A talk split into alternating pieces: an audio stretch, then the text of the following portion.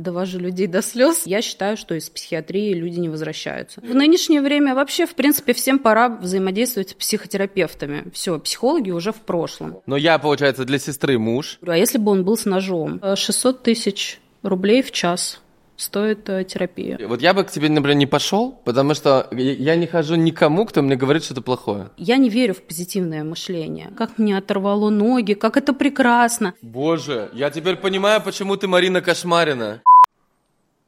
Че, реально Кошмарина прям? Прям реально. Ну ладно. Марина Кошмарина! Сам себе не похлопаешь, никто не похлопает с утра. Не-не, все похлопают. Это про- проверено. Всегда хлопают. А, Марина, мы три дня назад с тобой поговорили, да? Или два? Полтора. Полтора дня реально, да? Да. Это просто без, безумие. Вот, ребята, вам пример, как нужно быстро в жизни принимать решения и что-то делать. А, значит, мы поговорили, был созвончик, есть Маша Афонина, у нее новая фамилия, да? Как, как у нее, Галантер? Да. Да. А, в общем, есть а, Маша. У, у нее есть группа а, учеников, в которых Марина. И Маша позвала меня, чтобы я рассказал этой группе учеников про свое видение жизни, рилс. Ну, вообще, рилсы они хотели, но я там еще и про жизнь вставил. Вот. И после этого, и Марина была на этом созвоне, и она просто с созвона сразу напрямую ко мне залетела на подкаст. Это очень круто. Это прям реально вот пример для многих людей, как нужно принимать решения, когда ты чего-то хочешь.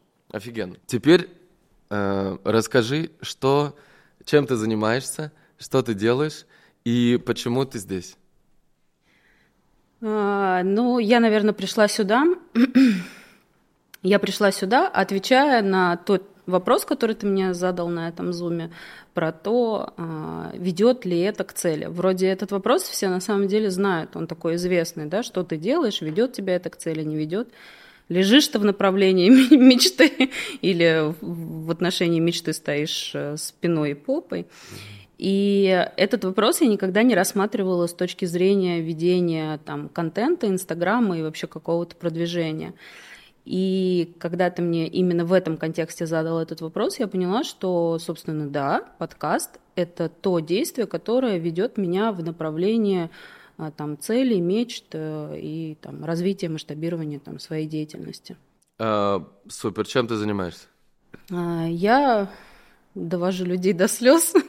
Они думают, что я делаю это специально. На самом деле моей цели нет, чтобы им было больно, чтобы они плакали.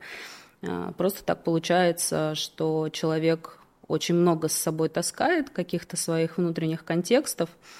И когда... Ты психотерапевт? Да, я психотерапевт, и когда, соответственно, специалист ему их начинает проявлять, а, показывать, э, ну, становится больно. И горячо там, и в том числе э, горячо больно от потерянных э, годов жизни, от принятых решений, и самое главное, над чем люди, а, ну, так скажем, плачут и от чего им больно, это от последствий.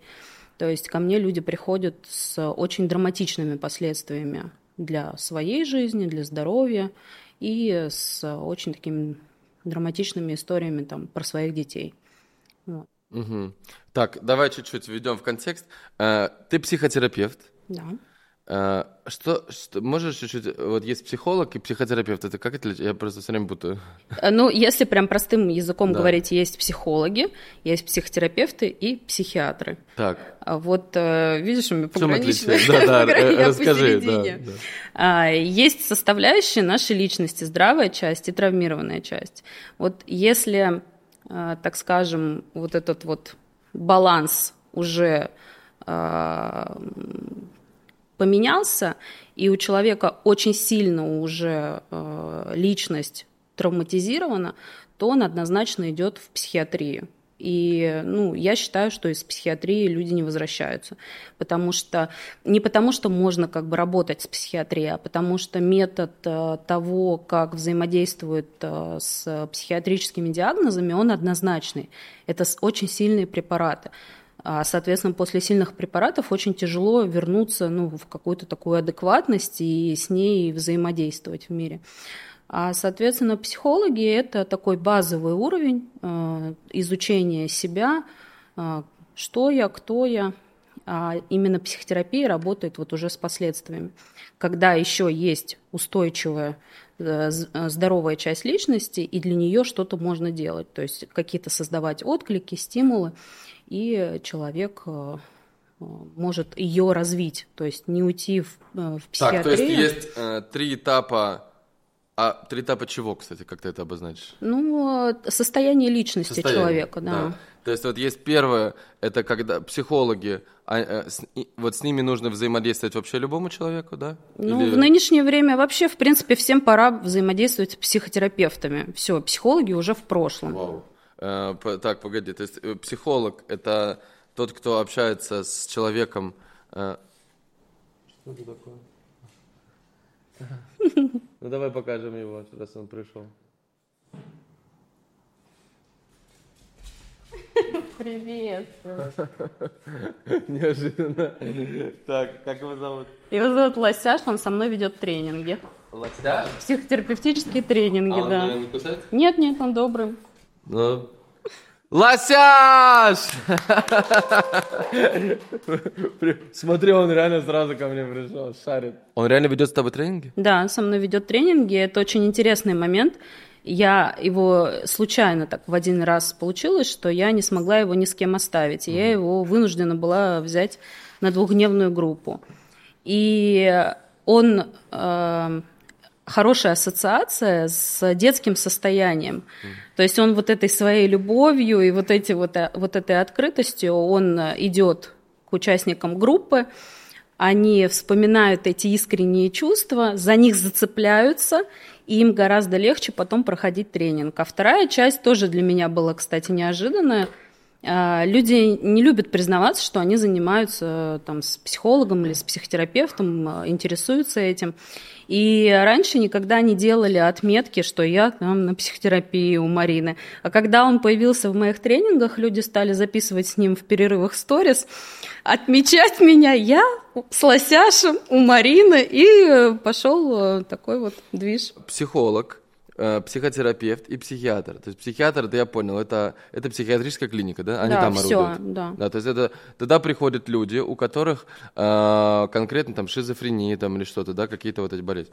Э, потом есть первая группа, это психо, психологи работают вообще э, с людьми по каким-то, то есть тут у меня, мне нужно человек, о, о которого подумать, да, просто по сути да, это так. поговорить. Да, с кем поговорить, чтобы он меня выслушал, э, отзеркалил мне какие-то вопросы, и чтобы я сам нашел ответы на собственные вопросы. Ну, Но это сути, идеально, это, если да. психолог работает чисто, это идеально. Да, то есть когда он просто отражает, когда да. он себе свое не накидывает, да. а просто, да, это вот, э, это первая категория.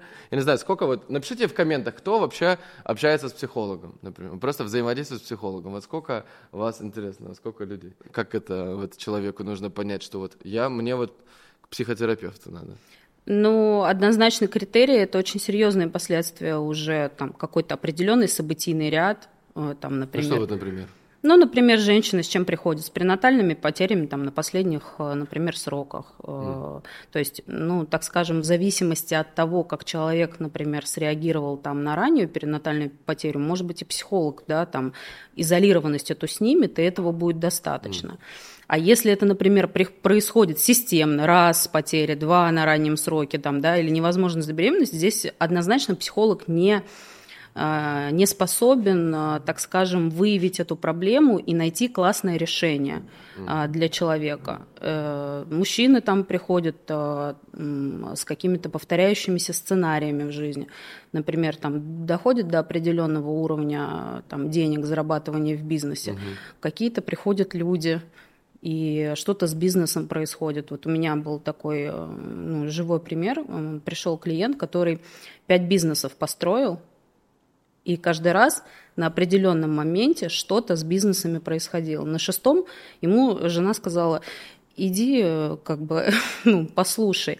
То есть ему, представляешь, нужно было пять раз получить этот опыт для угу. того, чтобы в шестой раз сказать, что нет, что-то я по этим рельсам как-то не так э, еду, мне нужны какие-то информации, мне нужны знания, мне нужно понимание, что происходит. И, ну, там, соответственно, выявляли вопрос, угу. в чем затык. И, и вот в чем, например, как, как, как это работает? Расскажи вот реально физически, как это работает? И в чем отличие от психолога? То есть с психологом я, например, часто взаимодействую. Ну, то есть у меня есть какой-то запрос.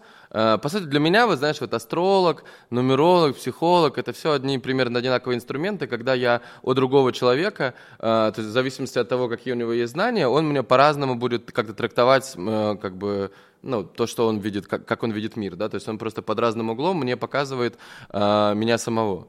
Вот. А, но вот с, с психотерапевтами я никогда не общался. А, как это происходит? Вот, например, вот этот человек, он пришел к тебе, а, что дальше с ним? Вот, Мужчина, а, неуспешный. Вот как только в успех, сразу все плохо и ничего не получается. Он приходит в терапию, э, ну, там, скажем, скептически настроен, да, ни во что не верит. Ну, это классика жанра, все же не приходят, э, да, давайте что-нибудь найдем. И э, мы с ним А как вот, идем... например, как они приходят? Потому что я, например, так прихожу. То есть я такой, о, прикольно, у меня есть какая-то проблема. Э, то есть я вижу что-то повторяющееся какой-то процесс, и думаю, о, классно, если я сейчас приду, его уберу, то у меня будет рост. То есть я это так воспринимаю. Потому что уровень развития совсем другой, и уже является безопасным э, находить точки своего роста. То есть да. я, например, однозначно могу сказать, что женщина, у которой больной, там, например, ребенок э, с какой-нибудь онкологией, она меньше способна совершить вот какой-то героический подвиг в своей жизни, нежели предприниматель угу. ради своего бизнеса. Потому что э, в целом предприниматель ежедневно принимает какие-то решения, на которых э, там, на кону стоит все. И он к этому становится ну, адаптивным. А женщина, которая вот э, ей сейчас нужно принять какое-то грандиозное решение, там, например, развестись со своим абьюзером, она может об этом решении думать годами продолжать с ним жить, и ребенок, соответственно, там будет продолжать, например, болеть, потому что там специфика, например, ну, конфликта, который есть у ребенка по здоровью, он однозначно э, будет говорить о том, что мама живет э, с абьюзером, и нужно что-то с этим делать. То есть и по, мама по не... ребенку можно понять, что какие отношения у родителей? А, по диагнозу, по, по любому диагнозу, да, можно понять, что вообще происходит э, конкретно в семье. То есть угу. у нас есть четыре базовых конфликта в психике. Э, первый конфликт – это конфликт выживания. Это самый такой серьезный древний конфликт, потому что он связан с рептильным мозгом. То есть это наши стратегии «бей, беги, замри».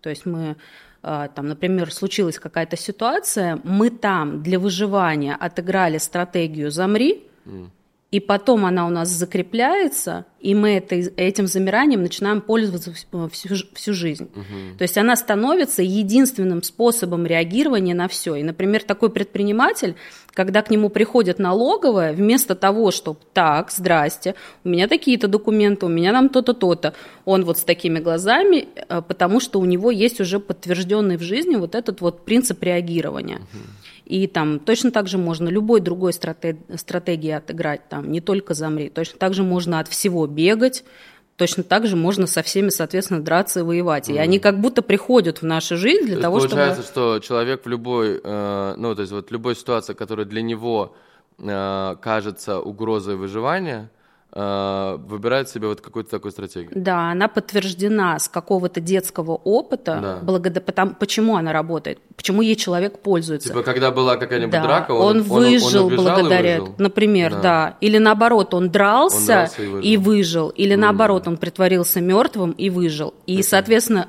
другие две стратегии он начинает в жизни исключать, угу. базовой становится вот это, и в случае э, вот этого воспоминания об, ос- об опасности он, он применяет только то, что ему спасло жизнь, угу. и ему ничего другое не нужно.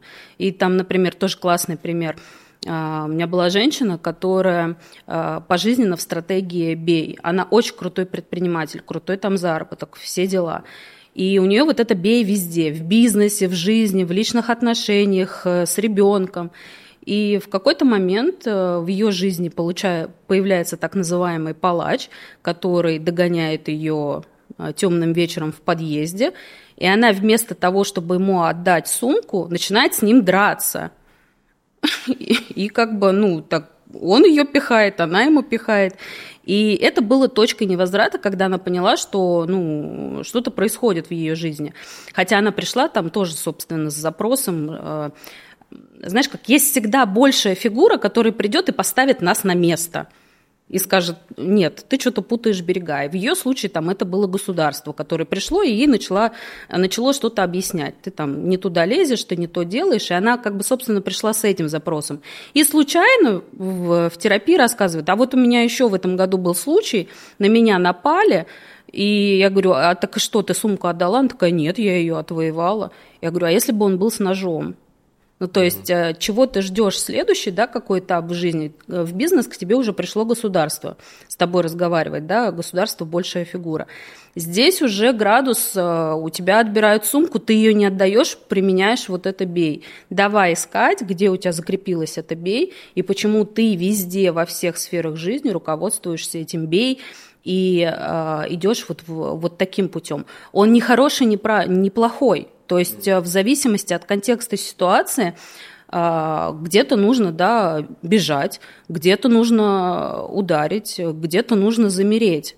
Но когда мы пользуемся одной только стратегией, мы становимся очень ограниченными. И от этого, соответственно, у нас там последствия. То есть та стратегия, когда, которая нам когда-то спасла жизнь, она в какой-то момент приходит в точку невозврата, разворачивается и уже работает против нас. Прикольно. То есть, э, по сути, так, и, э, окей, то есть вот человек, например, э, понимает, что у него есть, э, ты говорил, четыре там? Да, четыре базовых конфликта. Четыре базовых конфликта. Ну, давай первый базовый конфликт выживание. выживание. Он понимает, что у него, например, закрепилось э, там бей, да, и, и он, получается, всю жизнь воюет. Всю жизнь со всеми воюет, и потом он такой приходит и говорит, бля, я уже устал, ну, типа, сколько можно? Да. Э, и как бы он это, он это видит, да, и понимает, что есть еще способы, как можно взаимодействовать в, в конфликте, да? Ну, ну скорее всего, он, может быть, даже не понимает, он видит, что другие люди в мире живут как-то по-другому. Mm-hmm. И у него начинает, вот знаешь, такой типа а что, еще что-то существует? Угу. То есть вот это э, э, внимание к себе и замечать, что вообще вокруг происходит, это очень классный навык для того, чтобы, в принципе, получать какие-то знания, какую-то информацию и слезть с вот этой табуретки. Я все знаю, мне этот мир абсолютно угу. понятен. Э, и, и вот другого... он это понимает, он дальше как-то что вот он делает? Что, в, чем, в чем суть метода? Хочу а, суть в том, что он сталкивается с какой-то ситуацией, которую он не может решить, и начинает искать э, как ее можно решить, условно, не э, теми способами, э, которые там предлагает социум, да, угу. те, которые ему известны. И таким образом, собственно, они приходят вот в современную психотерапию. Каждый из вас может попасть на такой подкаст, где я раскрою тебя как личность с разных граней, на огромная аудитория увидит тебя таким, какой ты есть.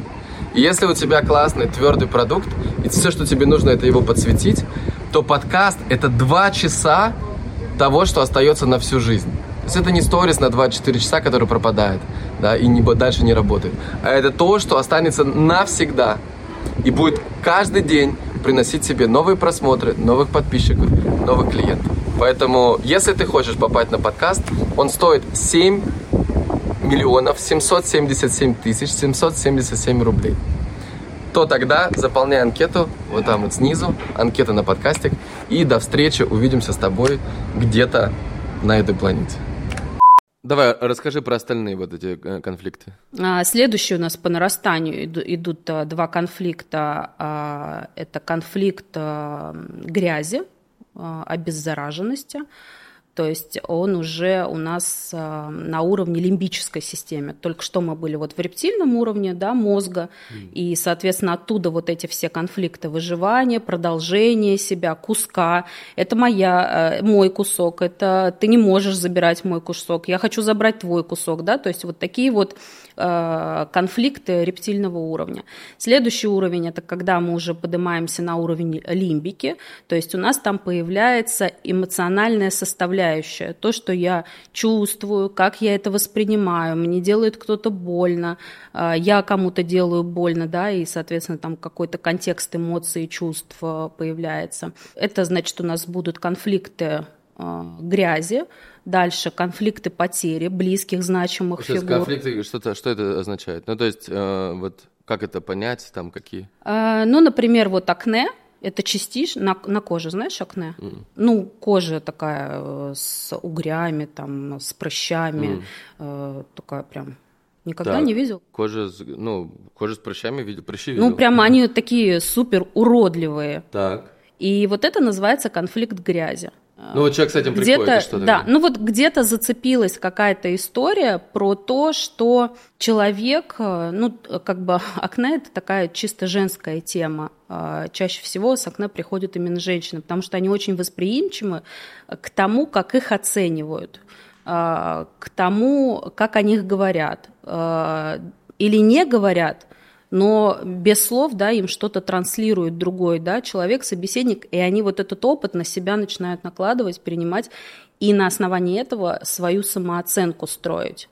И вот конфликт грязи – это тогда, когда женщина почувствовала себя в какой-то ситуации грязный, уродливый, и это, например, было там связано с лицом, да, если мы вот говорим про место расположения а, там акне, это чаще всего всегда лицо.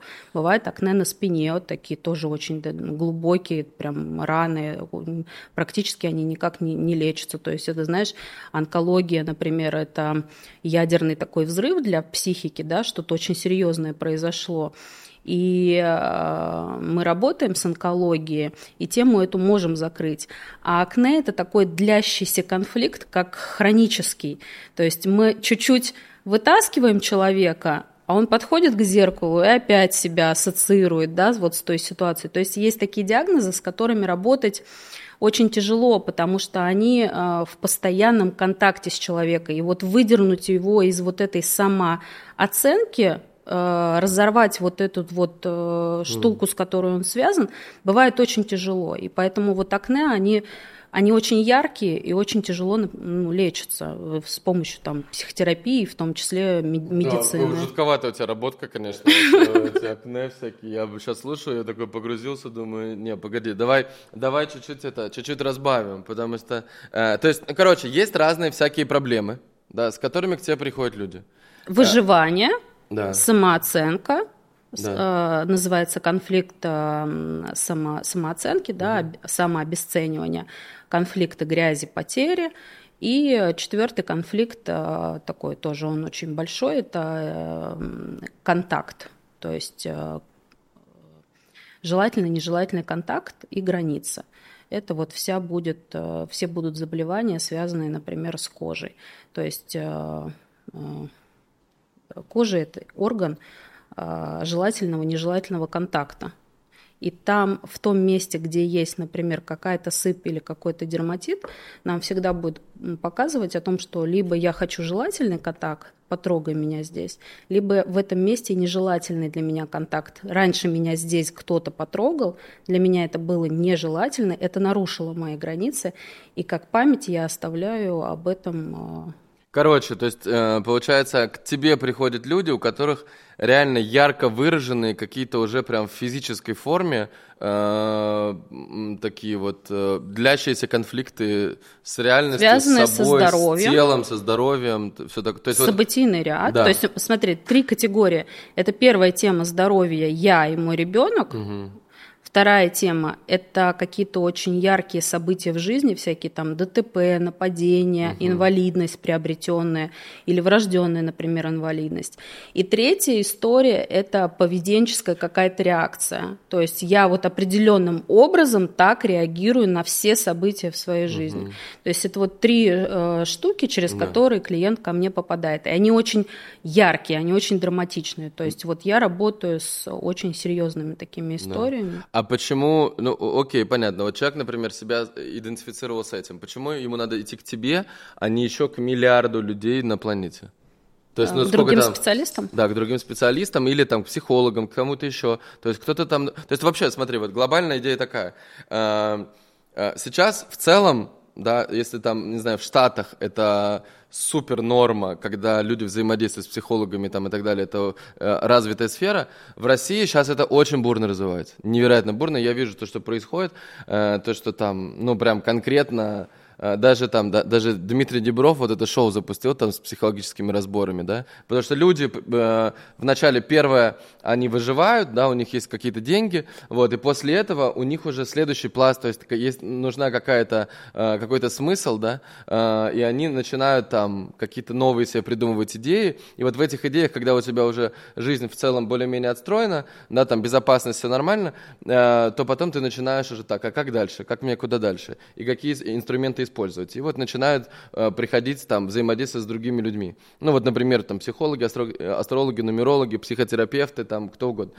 Как человеку э, э, идентифицировать себя, что ему именно э, вот в, в этот способ, да, взаимодействия, ну, по сути, это он как бы сам с собой взаимодействует, да, психотерапия.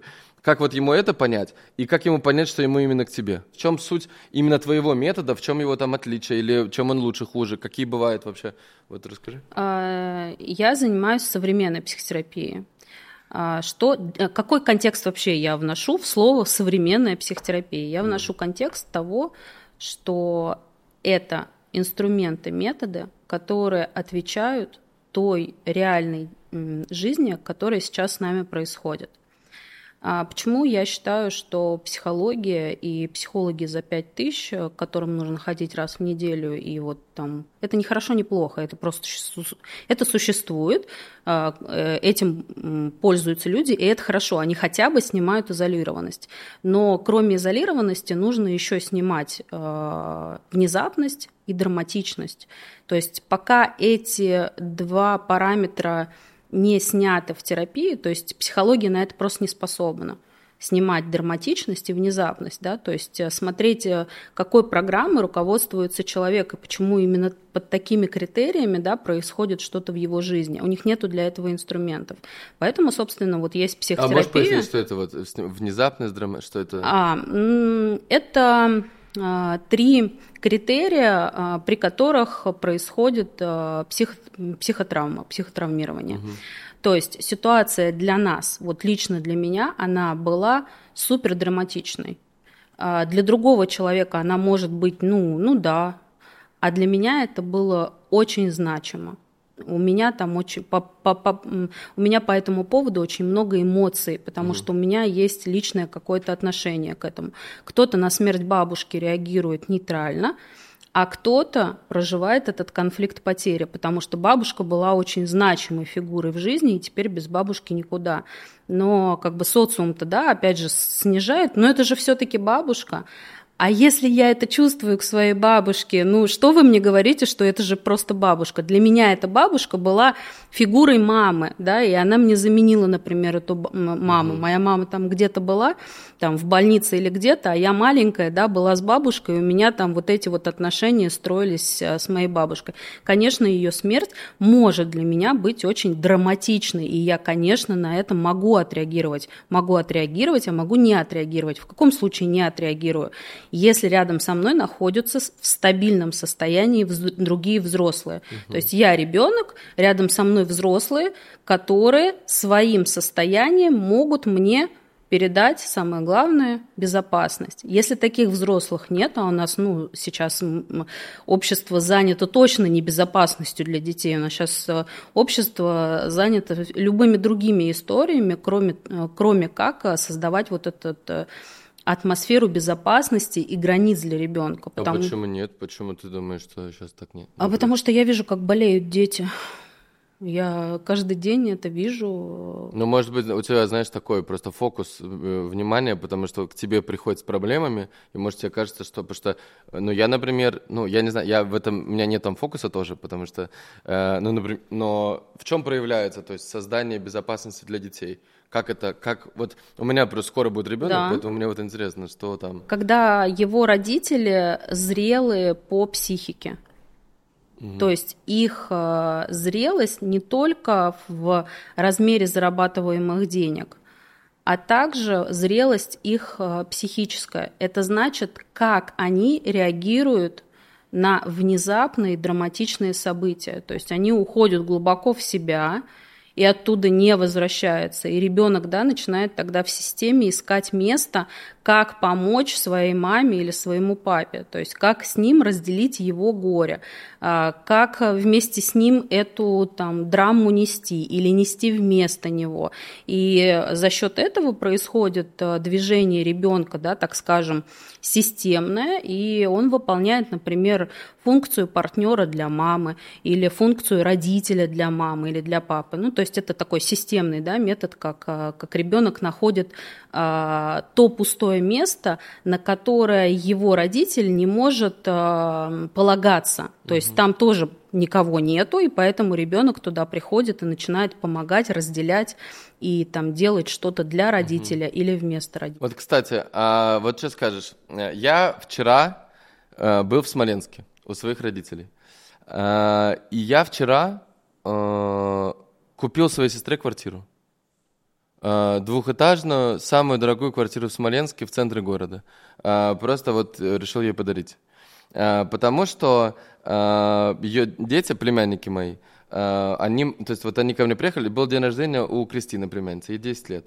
Вот, я приехал специально на сюрпризом на день рождения, там подарил какие-то подарки, и потом они мне говорят, ну там просто в разговоре, типа, блин, я вот, э, типа, мы сейчас там переезжаем из комнаты в комнату, у них три комнаты всего, а, и, то есть, ну, они э, хорошо живут, у них хорошая квартира, а, но она не очень большая. Ну, именно вот моя сестра. У них три комнаты. Одна комната детская, вторая комната – это моей сестры и мужа, а, и общая комната, э, где спальня, там кухня, все такое. И вот, э, и типа дети мечтали о том, чтобы у них были, были свои комнаты. И родители, они говорят, а у нас сейчас родители переезжают в эту общую комнату. Ну, то есть конкретно общую комнату. То есть они будут спать, ну, типа в общую зону. То есть вот ты заходишь там, и там сразу, вот, я такой думаю, блин, не прикольно. Ну, то есть я думаю, надо купить квартиру. Вот, и я подарил им квартиру. А, что, почему ты смеешься? Какой ты молодец. Спасибо. А где ее муж? Ну, а, как бы.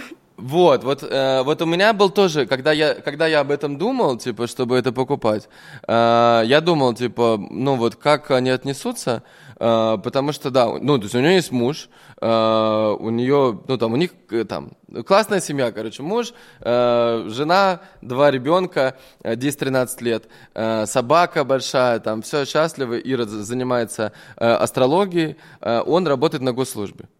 Э, там в Смоленске. И там в Смоленске в целом там небольшие зарплаты. Ну, то есть я понимаю, что они эту квартиру будут всю жизнь, ну, на нее там зарабатывать. Сейчас, секундочку, да. секундочку. Вы видели, да, как вот сейчас человек красиво рассказывает и легализует свое действие. Да. Сейчас э, можно э, час слушать, как вот этих вот, вот тысяча оправданий истории, почему я на это решился. А да, давай теперь к последствиям. Давай. Когда начнутся последствия, давай. ты вспомнишь, я надеюсь, про меня и про этот разговор. Давай, какие последствия?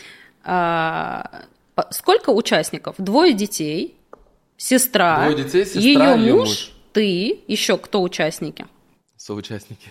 Кто а, еще участники, как ты думаешь? А, там, может быть, мои родители там, или не знаю, кто-то еще. Твоя жена и да. твой ребенок. Да. Вот это все сейчас участники одного твоего решения. Так. Как ты думаешь, кем ты стал э, для Ну, я, сестры? получается, для сестры муж, который да. покупает там и, и дарит детям. Э... Для них ты стал их папой. Да. Э, соответственно, с места мужа для своей жены ты тоже как бы ушел туда. Теперь на этом месте никого нету. Э, нет, если я купил квартиру... Э... В смысле, я, я могу купить всем квартиры? Можешь? Какие будут последствия от этого? Э, ну, ты, ты расскажи.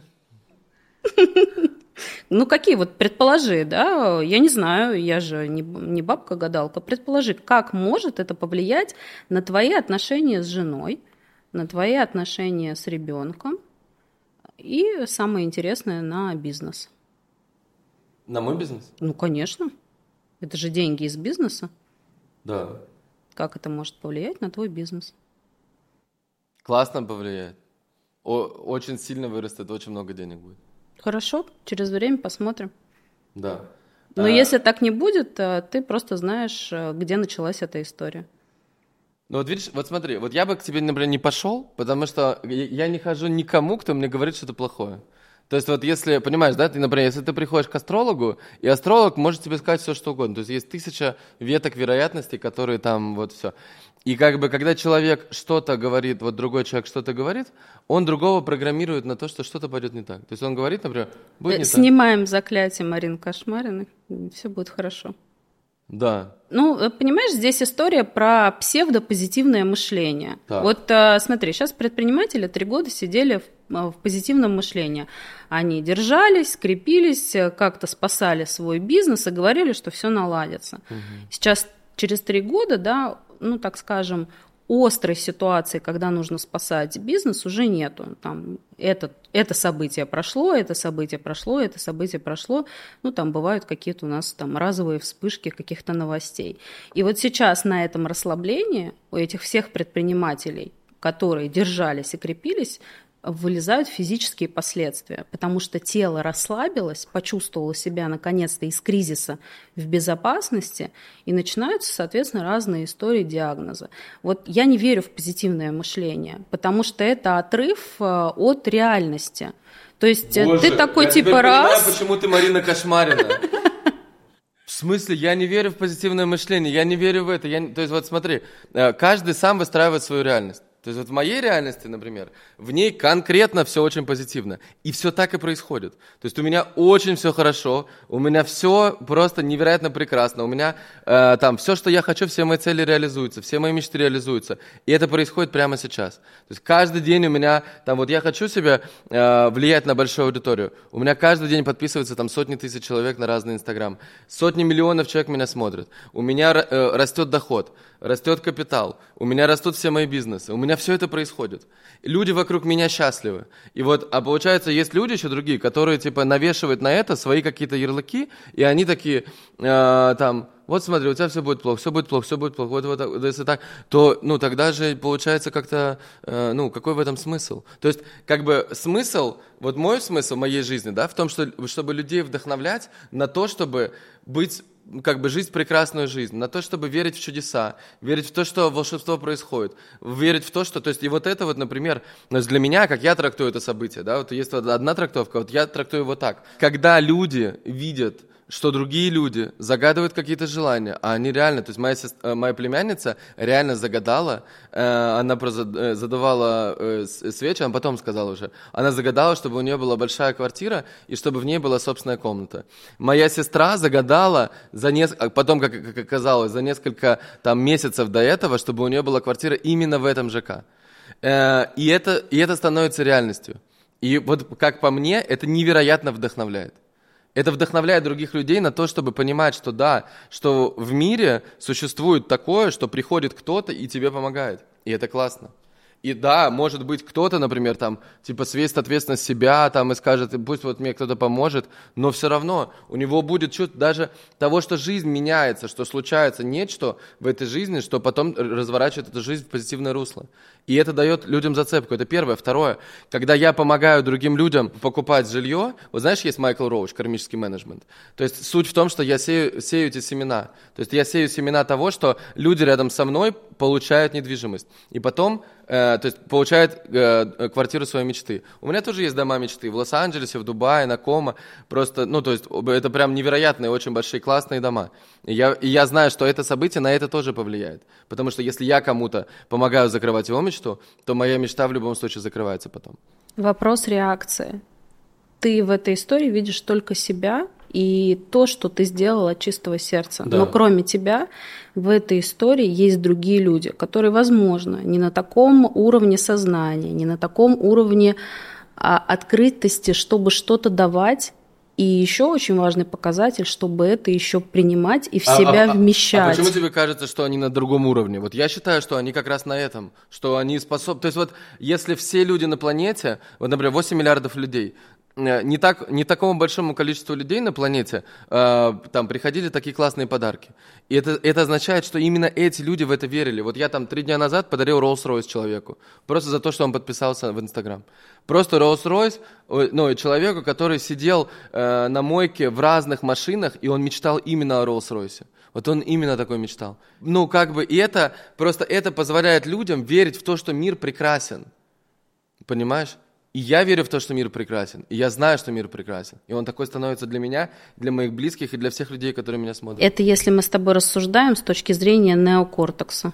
А если мы рассуждаем с лимбической системы, и у человека есть в этом какая-то зацепка, то он не будет а, вот здесь вот так вот рассуждать. Его каждый день будет разъедать червячок, который будет способствовать росту вот этого конфликта внутреннего. То есть все, что ты говоришь, это с уровня вот здесь, вот неокортекса, рассуждений. А, все люди врут. Это вот... Э, Неправда. Я вообще в это не... Я не вру. Смотри, э, эта фраза не как утверждение, да, что все говорят неправду, а эта фраза, я не успела ее продолжить, все люди врут в терапии, то есть люди приходят и рассказывают э, прекрасные, про, про прекрасные отношения. Первый вопрос, какие отношения с родителями? 100 из 100 отвечают прекрасные отношения у меня с родителями, с мужем, но только непонятно, почему работает э, ребенок болеет онкологией, понимаешь? То есть если мы видим яркое какое-то последствие, ну давайте уже как бы называть вещи своими именами, это э, в том числе принцип современной психотерапии, называть вещи своими именами, потому что люди вот здесь вот приходят с этой маской и начинают показывать, вот какая у меня здесь с этой стороны, какая здесь, какая у меня хорошесть, какое у меня то, какое у меня все, и никто никто не, вот, не начинает вот отсюда. То есть человек там, например, вот у меня недавно был разбор, женщина переехала в другую страну из-за того, что ее муж переехал там по работе. У нее куча диагнозов началось, у ребенка куча диагнозов, я сижу на нее смотрю, ну и как будем решать? Я говорю, вы хотели переезжать? И она сквозь сопли, слезы взрывается. И первый раз за вот это вот длительное время, как они переехали, она называет фразу «я не хотела переезжать». Понимаешь, вот все, что ты сейчас говорил, это все классно, это все правильно. Но оно вот здесь, вот в точке неокортекса, в точке рассуждения. А когда мы идем вот сюда, в лимбику и в рептилию, все по-другому. Здесь все очень по-честному. То есть все, что ты рассказал, оно имеет место быть. Я тоже как бы класс и принимать и подарки, да, и отдавать подарки. И э, все прекрасно.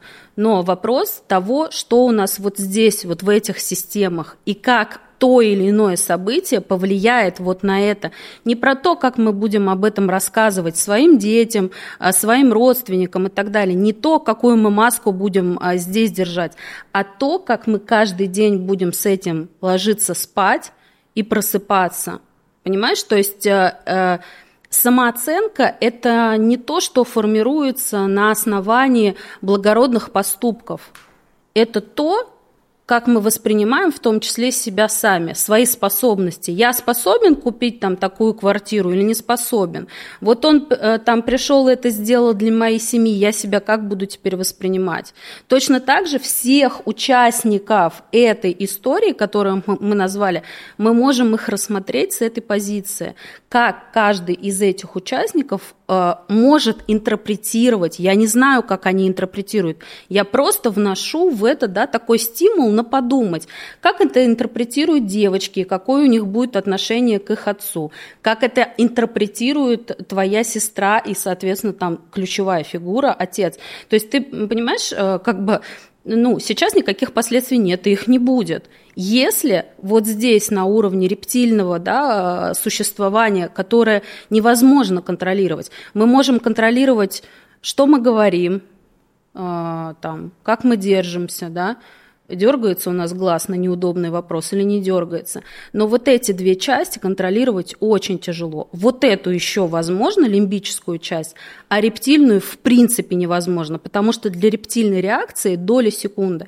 И если в этой истории мы, э, например, опускаемся на вот этот рептильный уровень и понимаем, что тут случился конфликт куска, то его никто не подавит. Что значит конфликт куска? Ну, э, это когда кусок э, мой, чужой, у меня забирают мой кусок, я у кого-то забираю. То есть кусок – это э, такое метафорическое название чего-то ценного в нашей жизни. То, что мы можем потрогать, там, в том числе, там, если мы говорим в контексте этой квартиры, да, то здесь куском является вот эта квартира. То есть ты здесь классно все разложил, но ты как будто, знаешь, такой, а, лимбика, кто там что почувствовал на самом деле, не имеет значения. А, что там на рептильном уровне будет происходить, не имеет значения. А, то есть, делая такую вещь, нужно не только себя в этой ситуации видеть, но и всех других участников, понимаешь? Я, ну, конечно, возможно и, и, этот, и этот сценарий, любой сценарий возможен.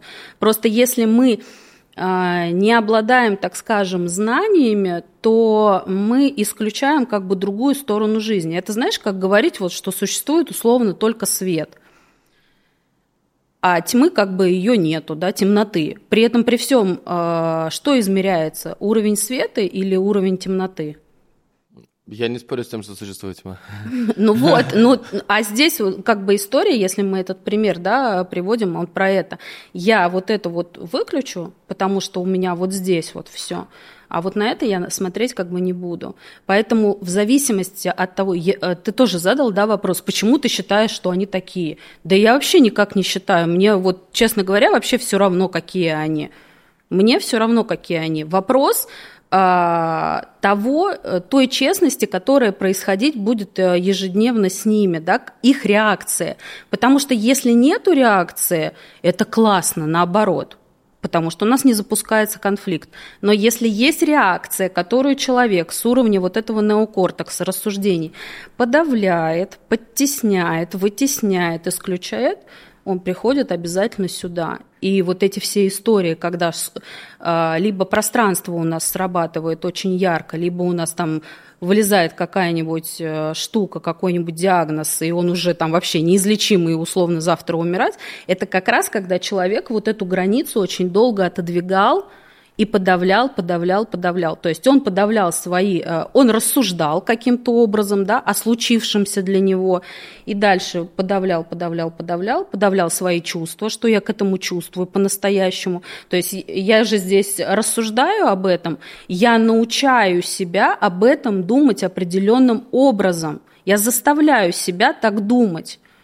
Соответственно, чувства я начинаю блокировать, сжимать, и тогда где-то это должно разжаться, это разожмется либо на уровне тела, и будет диагноз. Второй вариант – это разожмется в пространстве, событийный, да, ряд, э, э, вот это разжатие должно произойти.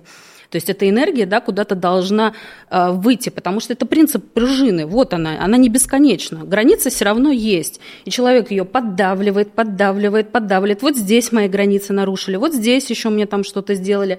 Я все терплю, молчу, молчу, молчу. Моя хорошесть выходит э, все больше, больше, больше. Я себя сжал, сдавливаю, и в какой-то момент эта пружина отскакивает. И она отскакивает все время в трех вариациях. Первая вариация – это здоровье, вторая вариация – это событийный ряд, то, что происходит в пространстве. И третье – это поведенческая реакция. Мы почему-то начинаем вот так вот реагировать и так себя вести, делать такое действие. А если мы суперконтролеры – то это, соответственно, рикошетит куда? На наших детей. И тогда слетает здоровье у нашего ребенка, э, у него начинается в детском садике или в школе вдруг какая-то поведенческая реакция, которая считается асоциальной. Э, и, соответственно, третий вопрос. Э, в пространстве происходят какие-то события с нашим ребенком, которые из ряда вон выходящие.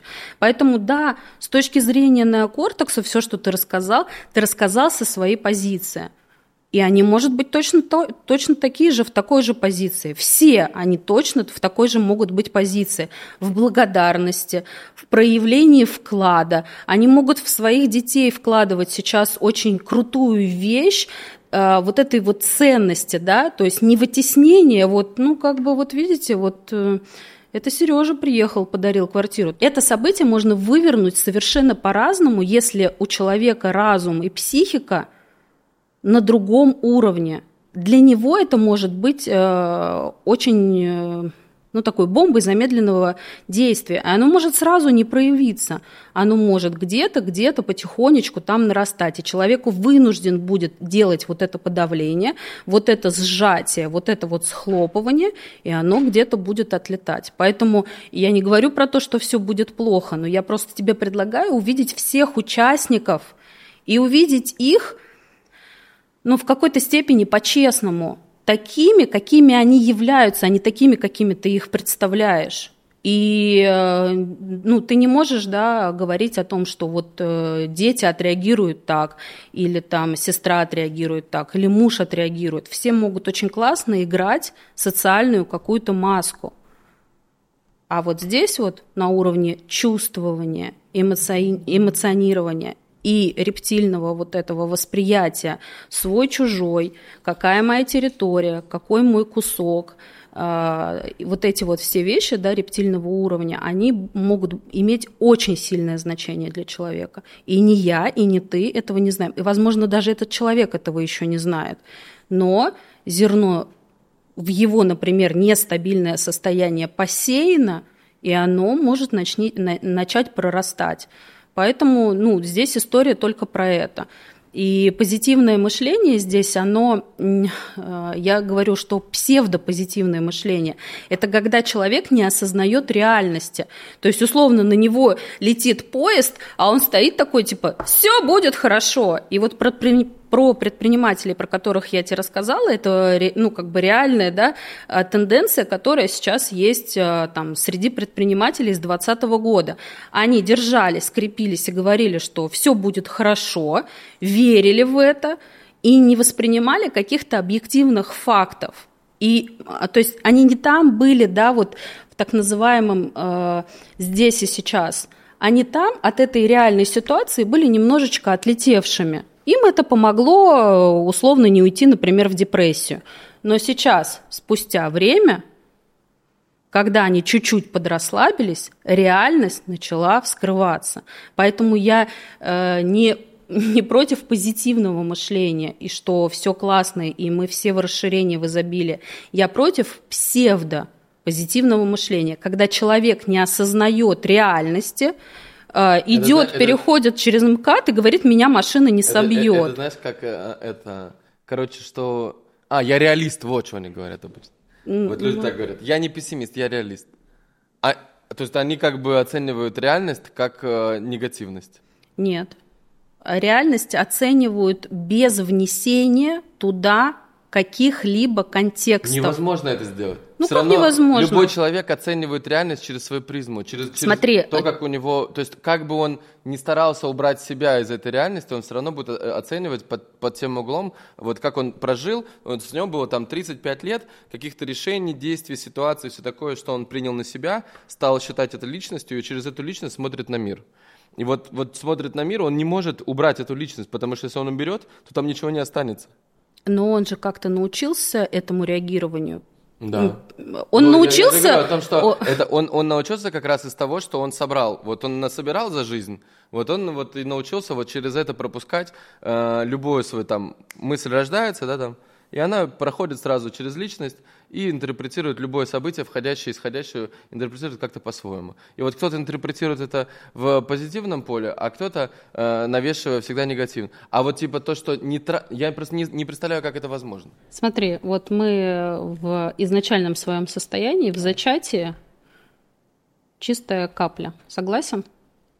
Потом в нашей жизни, дай колу, в нашей жизни что-то происходит, какие-то разные события, которые меняют цвет. Вот в изначальном состоянии мы вот такие вот чистые, угу.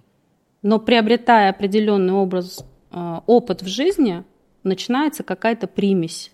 Вот э, мы ищем подтверждение, что это правильно. Вот эта примесь начинает распространяться внутри нас, да, травм становится все больше, негативного восприятия мира становится все больше и больше и больше, контекст нашего восприятия себя и мира меняется. Не, То не, есть, не только негативного, позитивного тоже. Для того, чтобы выйти обратно в чистоту, с вот этим нужно что-то сделать, понимаешь? И вот это тогда точка невозврата, когда мы возвращаемся вот сюда и идем тогда обратно вот в эту чистоту, вот в эту кристальность, вот в эту воду, потому что с вот этим нужно что-то делать, потому что мы это приобрели в своей жизни, мы это накапливали, и это нам сформировало определенное мнение о нас, о жизни в целом и о людях. Но это не является же правдой, да? То есть вот, ну, эксперимент же очень простой. Мы изначально чистые, нету никаких примесей, но мы научились так мыслить, так рассуждать, так реагировать, потому что были какие-то контексты в этом. Да, и мы из этих контекстов, да, живем свою жизнь. И в какой-то момент наступает точка невозврата. Ты дальше вот эти усиливаешь в себе вот эту, да, э, вот эту коричневую жидкость, или ты да, разворачиваешь, или ты разворачиваешься и усиливаешь тогда вот эту частоту. То есть ты по вот этому получил пятерку, зачет, все отлично. Ты супер сдал экзамен по э, тому, э, как негативить в своей жизни. Наверняка у тебя точно такой же был э, момент в жизни, когда вот было определенным образом, и потом ты пошел в саморазвитие, в самоизучение, в знание, получение знаний. Но в изначальной точке ты точно-точно так же, как любой человек в этом мире, познакомился – с негативным реагированием на что-то, а, познакомился с определенным реагированием там, на определенные какие-то события. И это давало, естественно, определенный там, какой-то контекст того, как ты себя вел. Но в какой-то момент ты пришел к вот этому забору и сказал, нет, стоп, мне вот это вот больше игру играть неинтересно. Что-то точно должно быть еще. Я это точно так же в своей жизни проживала а личностно. А, ну, э, я там, я могу сказать, что я была, собственно, как среднестатистический человек, э, жертва 80 уровня. У меня все было драмой. То есть, а, что такое сценарий, вот эта жертва, палач, спасатель? Это когда идет рассуждение о жизни только с позиции там какой-то несправедливости, наказания, кто-то меня, кого-то я, да, то есть вот роли меняются, ну, и человек... Момент? То есть вот э, э, что у тебя... У меня произошло, я родила ребенка, э, и, э, знаешь, как это, э, по голове ударили молоточком. Я начала прозревать, видеть, то, что мне не нравится а в моей жизни. Ну, он еще совсем маленький был, ему было полгода. Я имею в виду, что это когда ты родила ребенка? Сколько? 11 лет назад. 11 лет назад. 11 ага. лет назад, да. И вот это моя была точка невозврата. И я могла в ней продолжать вот эту историю. Я могла продолжать вливать сюда вот эту вот жидкость, усиливать это. это я могла продолжать это усиливать, но я в этой точке сказал, хотя перед этим у меня были другие точки, когда я могла там принять решение, что все, но мне было недостаточно, мне было там мало. А И когда я пришла вот сюда, я здесь этот выбор делала, что все, ради ребенка я это терпеть не буду. А, ни по каким другим еще каким-то выгодам или причинам я это тоже терпеть не буду. Я здесь буду что-то, я не знаю, то есть, понимаешь, 11 лет назад э, сейчас очень много информации о том, что можно делать с собой. А 11 лет назад э, все было очень узко.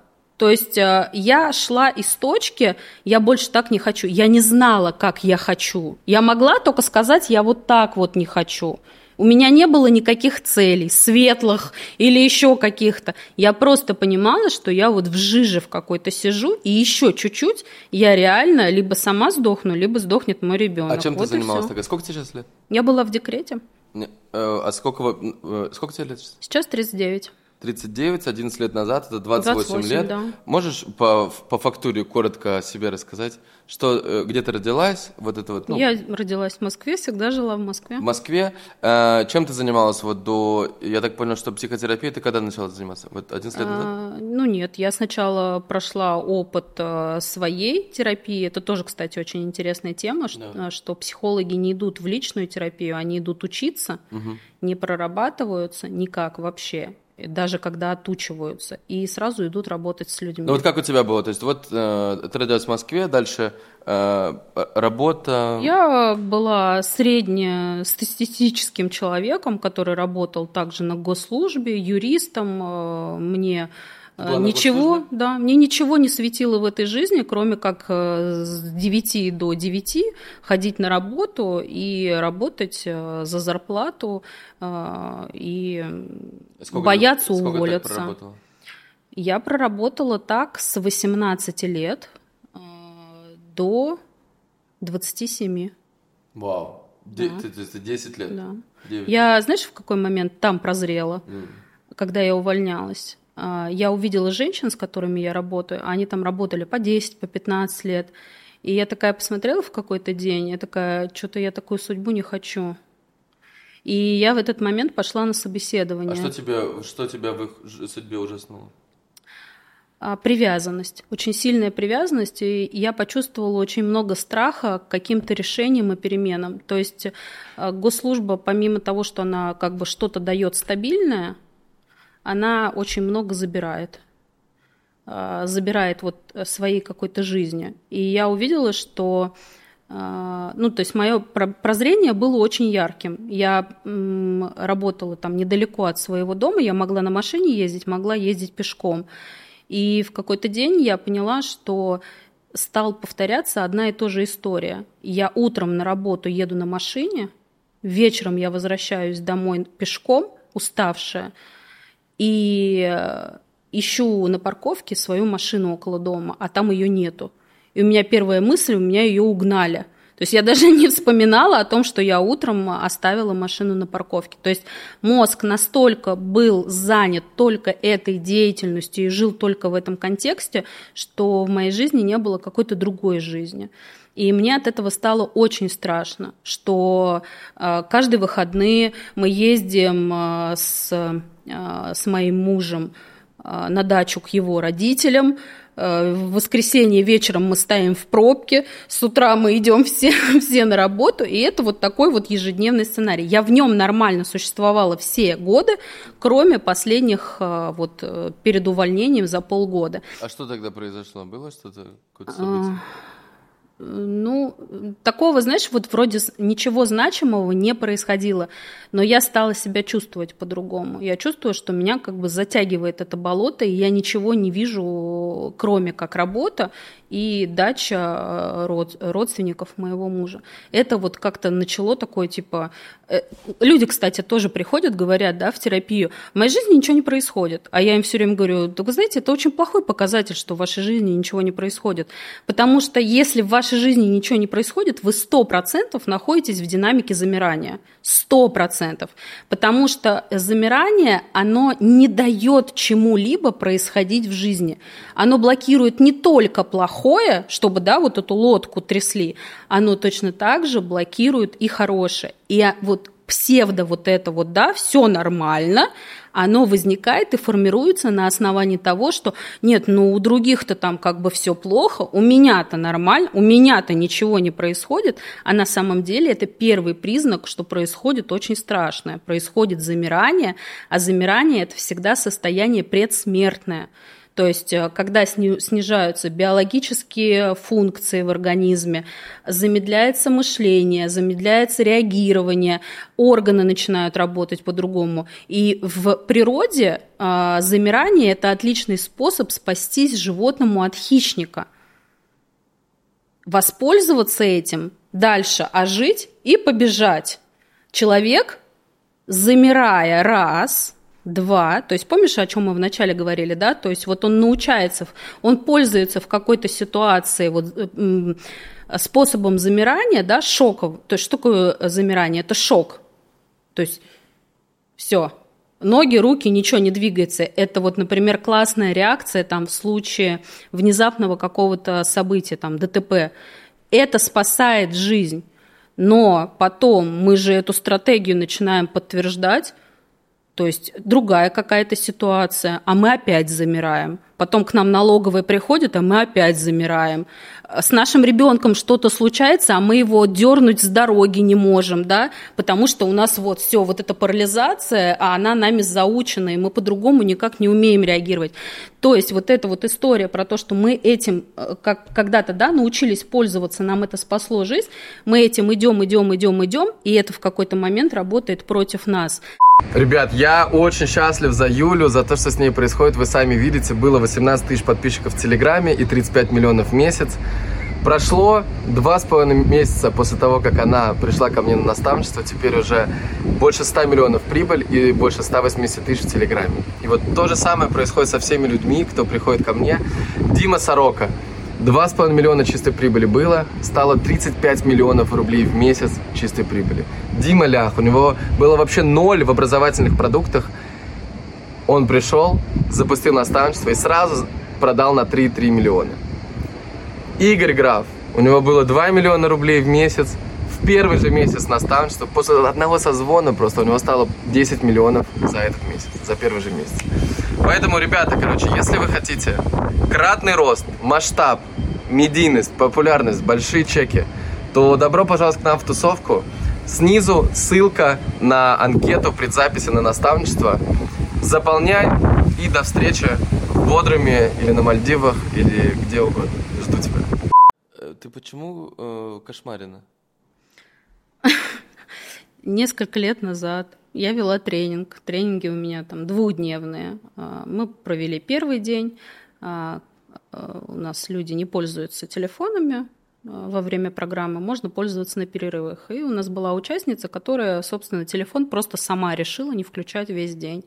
И вечером она ехала домой, ей позвонила сестра, и случается диалог который она приносит на следующий день и его пересказывает. И я в этот момент э, снимаю сторис или в эфире была, я уже там, честно говоря, не помню там подробностей. Но смысл в том, что она говорит э, такую, пересказывает этот диалог. Э, мне, говорит, вчера звонит сестра, там 100 пропущенных звонков, где я, что со мной, кто меня украл. А, я, я ей отвечаю, я была у Марины. Она говорит, у какой Марины? Ну, говорит, Марина, мы, говорит, с тобой читаем. Она говорит, а, у Кошмариной? Он говорит, почему Кошмариной? Ну, говорит, у нее аккаунт называется Кошмарина. Он говорит, у нее аккаунт называется Коуч Марина. То есть она, не зная английского языка и, видимо, слово коуч, там, изучая немецкий, прочитала коуч как кошмарина. Это прицепилось, и я это от себя уже отцепить даже, ну, не пытаюсь за все эти годы, потому что дальше это подписчики поддержали истории про то, что Марина кошмарит людей, и, ну, вот это вот коуч Марина Кошмар. А это же реально так. То есть, а тебе не, ну, тебе нормально с, так, с, с такой, э, с таким званием? Просто, э, смотри, я вообще вот просто амбассадор позитивного мышления вообще в мире. Э, и как, то есть абсолютно все слова, вот я прям пришел э, с утра, первое, помнишь, я что сказал? Я говорю, я сегодня реально думал о том... Да, про линию смерти. Да, э, что люди в жизни Э, у нас там была ситуация, что один подрядчик что-то не успевает, и мне помощник говорит, может быть, другому дадим? Я говорю, ну поставь им дедлайн. И потом, если не успеет, то передадим.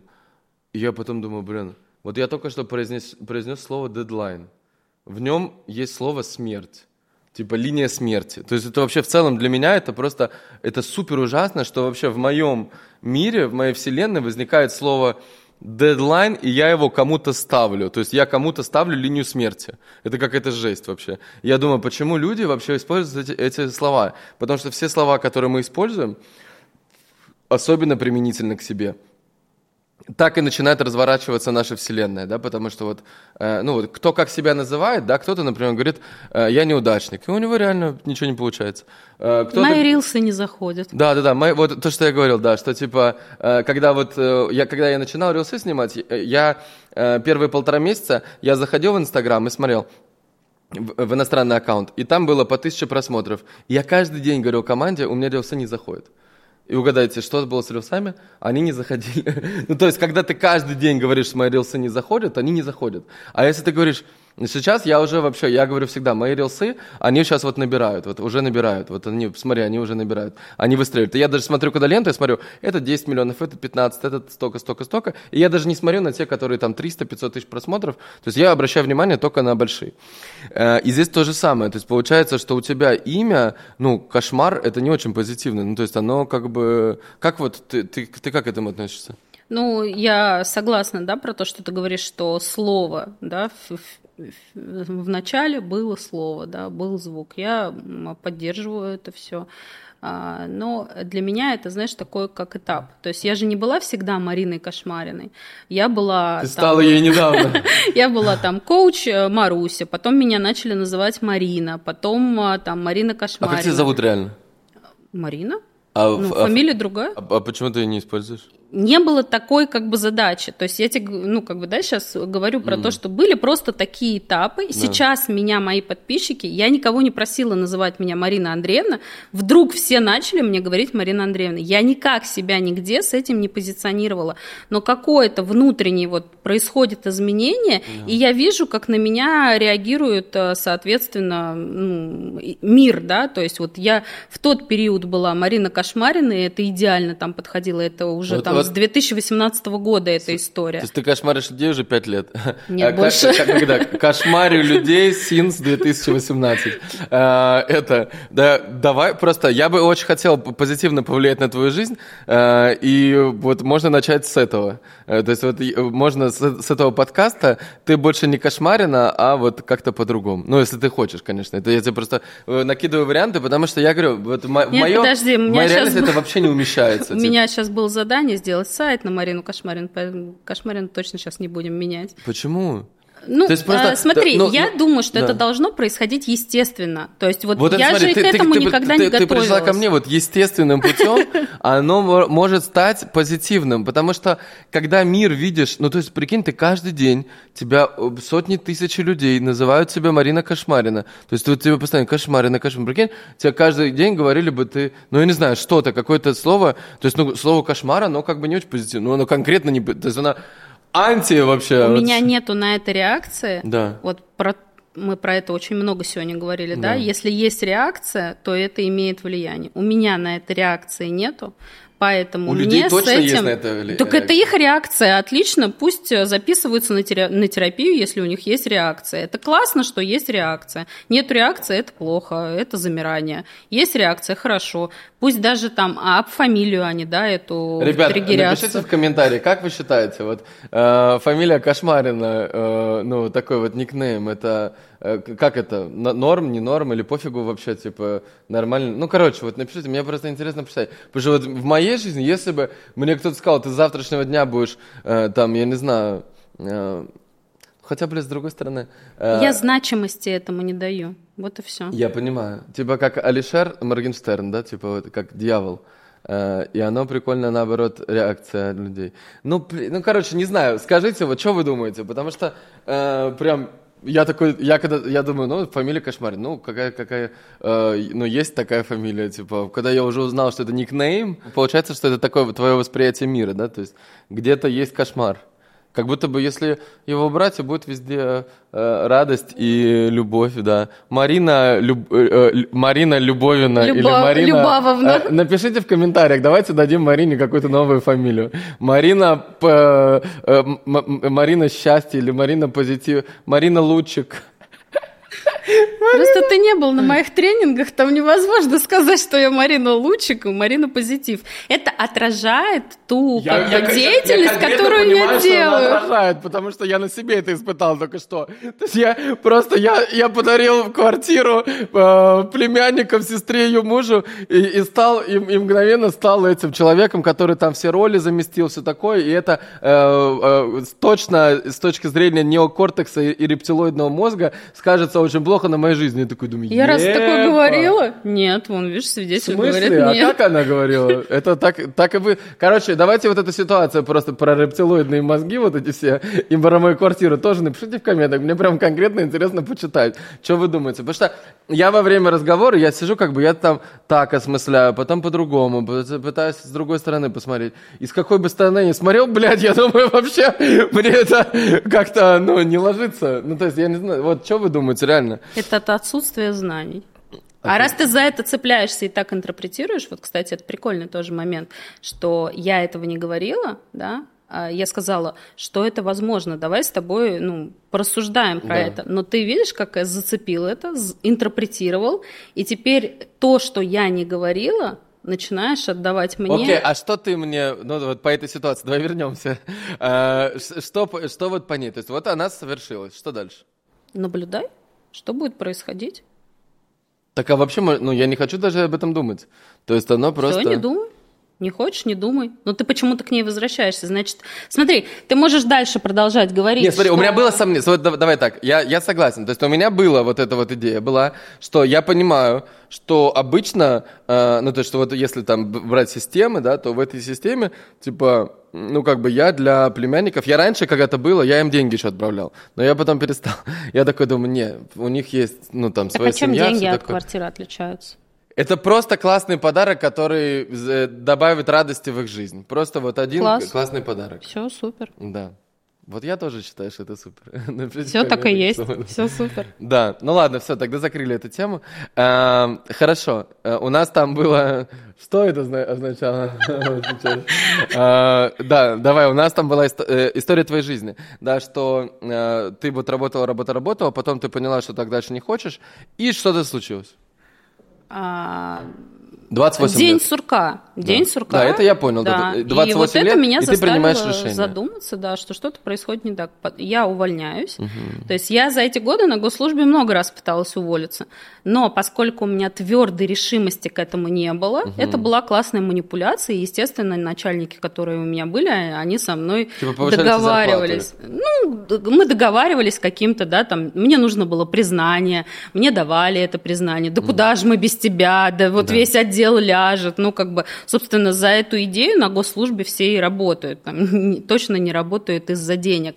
Работают мамы. Почему? Потому что госслужба дает детский садик, школу, связи какой-то, решение на другом уровне вопросов, понимаешь? То есть, э, по большому счету, это то, что необходимо женщине. Женщине необходима стабильность. И госслужба просто идеально создана для женщин, потому что я в тот момент не была мамой, а все женщины, которые рядом со мной работали, они все были мамами. И они не могли, вот знаешь, как я, типа, все, я ухожу в никуда, у меня нет никакой работы, меня не ждет какой-то частный бизнес, и мне там ничего не обещают и не гарантируют, и вдруг я такая встаю и ухожу.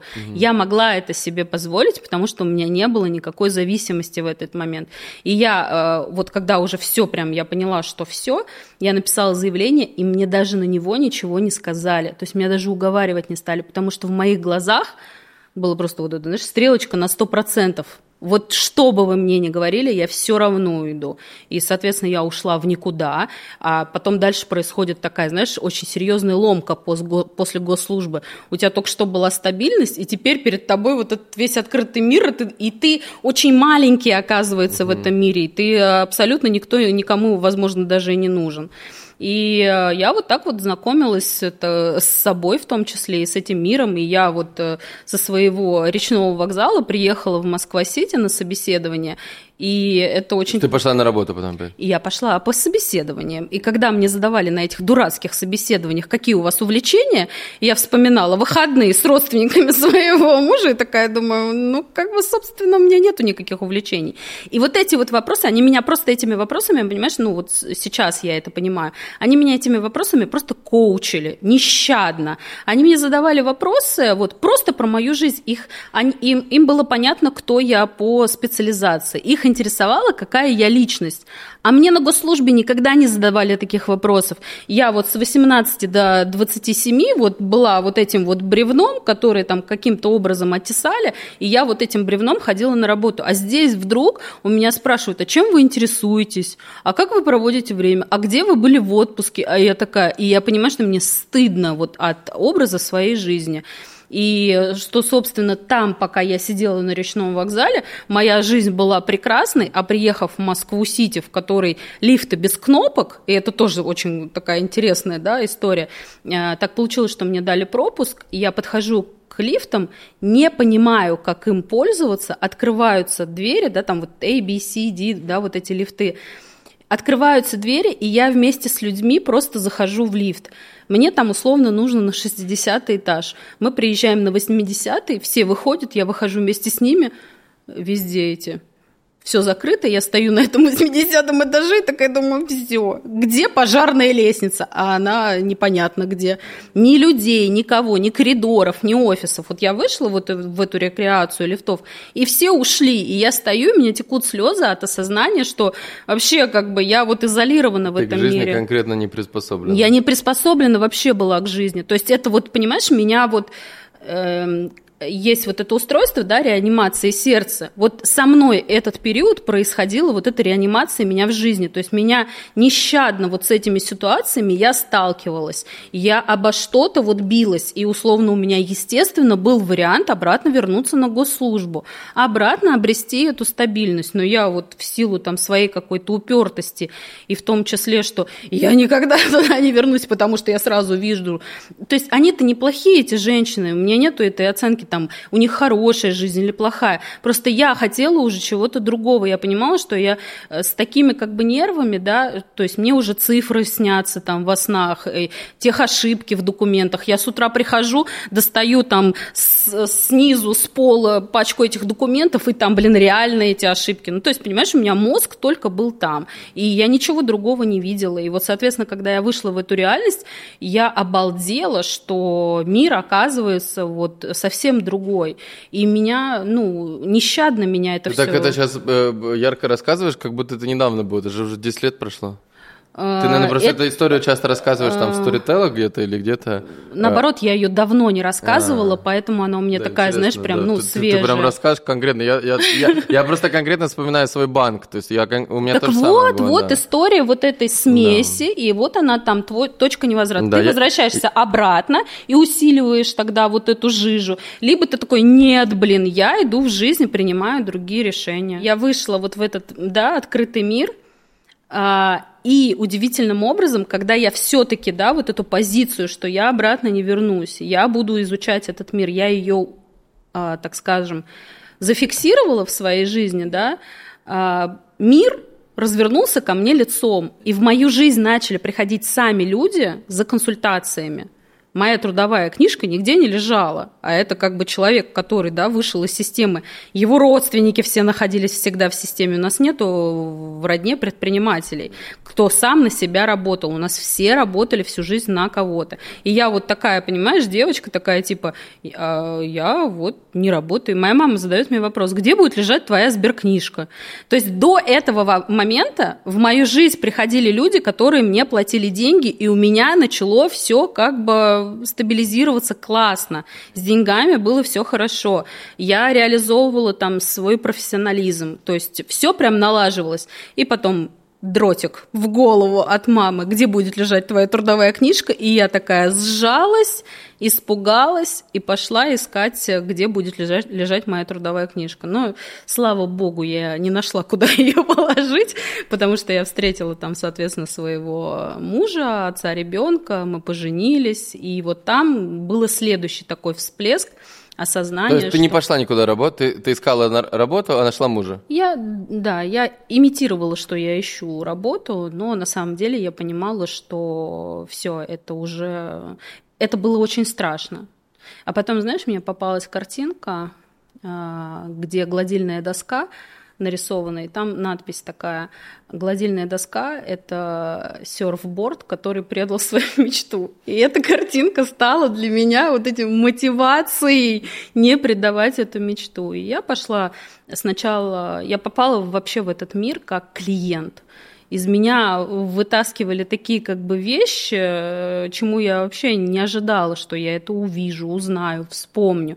То есть меня выворачивали в терапии полностью наизнанку. И потом... Э, а, подожди, а почему ты пошла вообще в терапию? То есть почему ты что то а Потому что вот там э, как бы ситуация в семье была таким образом, что у меня у ребенка гнила кожа, в прямом смысле, а, у него жутко болел живот, и ему не помогало вообще ничего. То есть вот э, я а, там, эксперт, который охрененно работает с темой кожи у детей, потому что я сама как мама это прошла, и, соответственно, это стало ну, моей личной историей и экспертной историей. Ну, помимо всего остального, просто кожа, это у меня не было онкологии, там, да, еще чего-то не было, там, не было там, перинатальных потерь на поздних сроках, не было изнасилования. Я с этим тоже да, работаю.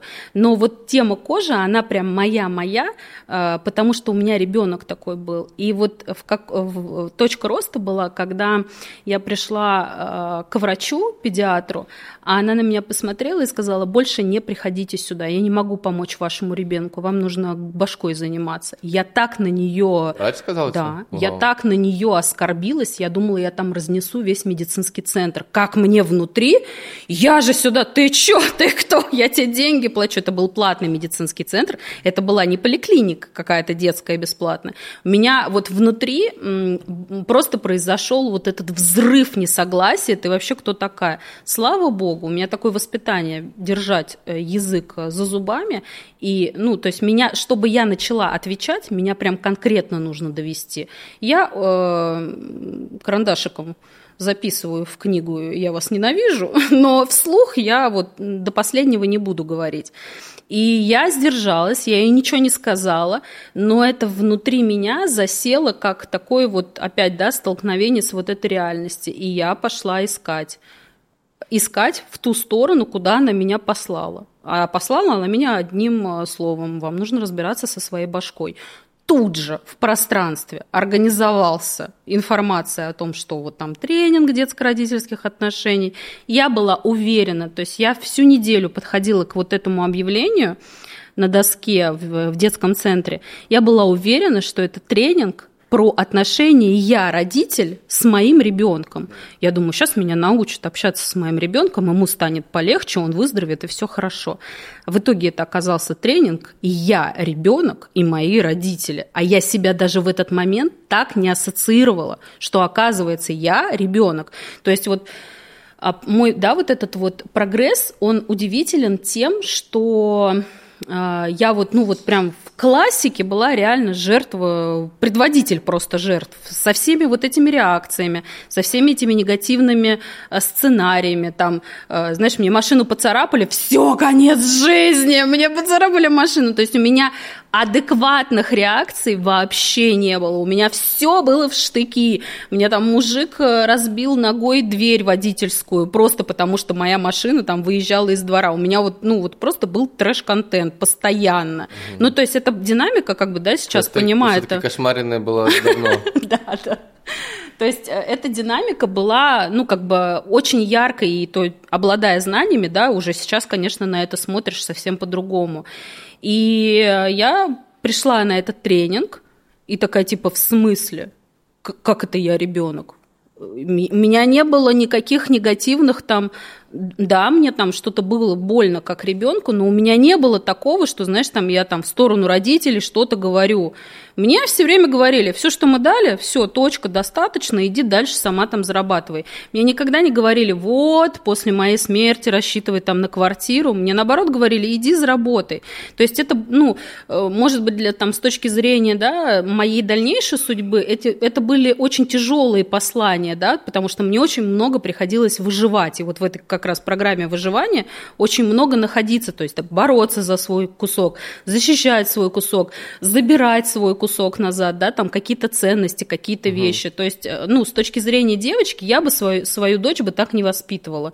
У меня нету дочери, вот у меня есть сын, но я понимаю, что э, если бы не такие послания, у меня бы сейчас ничего бы не было в моей жизни. То есть это было послание, э, через, знаешь, через которое я не в деструктив пошла, обиделась, вы там несправедливо ко мне, а я наоборот через эти послания пошла в рост. И так любой человек может, через любое послание, там его били всю жизнь, а, там девочку изнасиловал отец, то есть, ну, ко мне вот такие вот истории приходят, трэш-контент. Угу.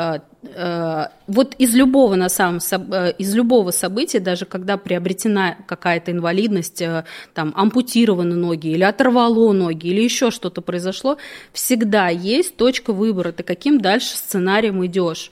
Не про то, что ой, да, позитивно, как мне оторвало ноги, как это прекрасно. Подкаст кошмарный конкретно. Да, давай в, в реальность, как бы, вот, вот этот путь. То есть я понял, что ты пошла на тренинг, э, потом пошла в психотерапию, скорее всего, да, или как? Да, я да. была очень долго клиентом, да. и я очень прям долго стабилизировалась. Сколько это долго? Ну, два года я была прям это плотно. Как, как часто? Постоянно. Вот я не зарабатывала в тот момент денег, я просила каждый вот тренинг деньги у мамы. То есть к этому моменту моих денег уже не было. Mm. И я уже была с грудным ребенком, меня полностью содержала моя мама. А где муж, муж был? Муж имел очень посредственное отношение к нашей жизни. Он был со своей мамой и со своим папой. Это опять же тоже, знаешь, такая история про то, что встретились два одиночества угу. и вот, собственно, решили строить э, семью. Конечно, я была связана со своей мамой, он со своей мамой, и там, ну, нам нужно было очень быстро расти. Угу. И я в этот рост пошла, а он, ну, там, я не знаю, пошел или нет, ну, как бы, судя по тому, что мы развелись, э, явно там мы не наладили эти отношения. Угу. И я была очень долго клиентом, и потом э, специалист, которая со мной работала, она мне э, она очень тонко, на самом деле, она сделала очень большой вклад в меня. Она очень тонко считала, какую фразу мне сказать. Она была преподавателем в Академии коучинга, и она сказала такую вещь. Иди поучись коучингу для себя. Угу. Если бы она сказала, иди поучись коучингу, чтобы работать, я бы ни за что не пошла учиться коучингу, потому что я была в тот момент, в 2012-2013 году, 2014 году, вот просто вот системным. То есть я даже думала, ну сейчас я поучусь, как бы там схожу на психотерапию, все равно там три года пройдут декреты, и я все равно вернусь э, вот в этот мир, э, в котором все живут. На какую-то работу я все равно пойду там работать юристом.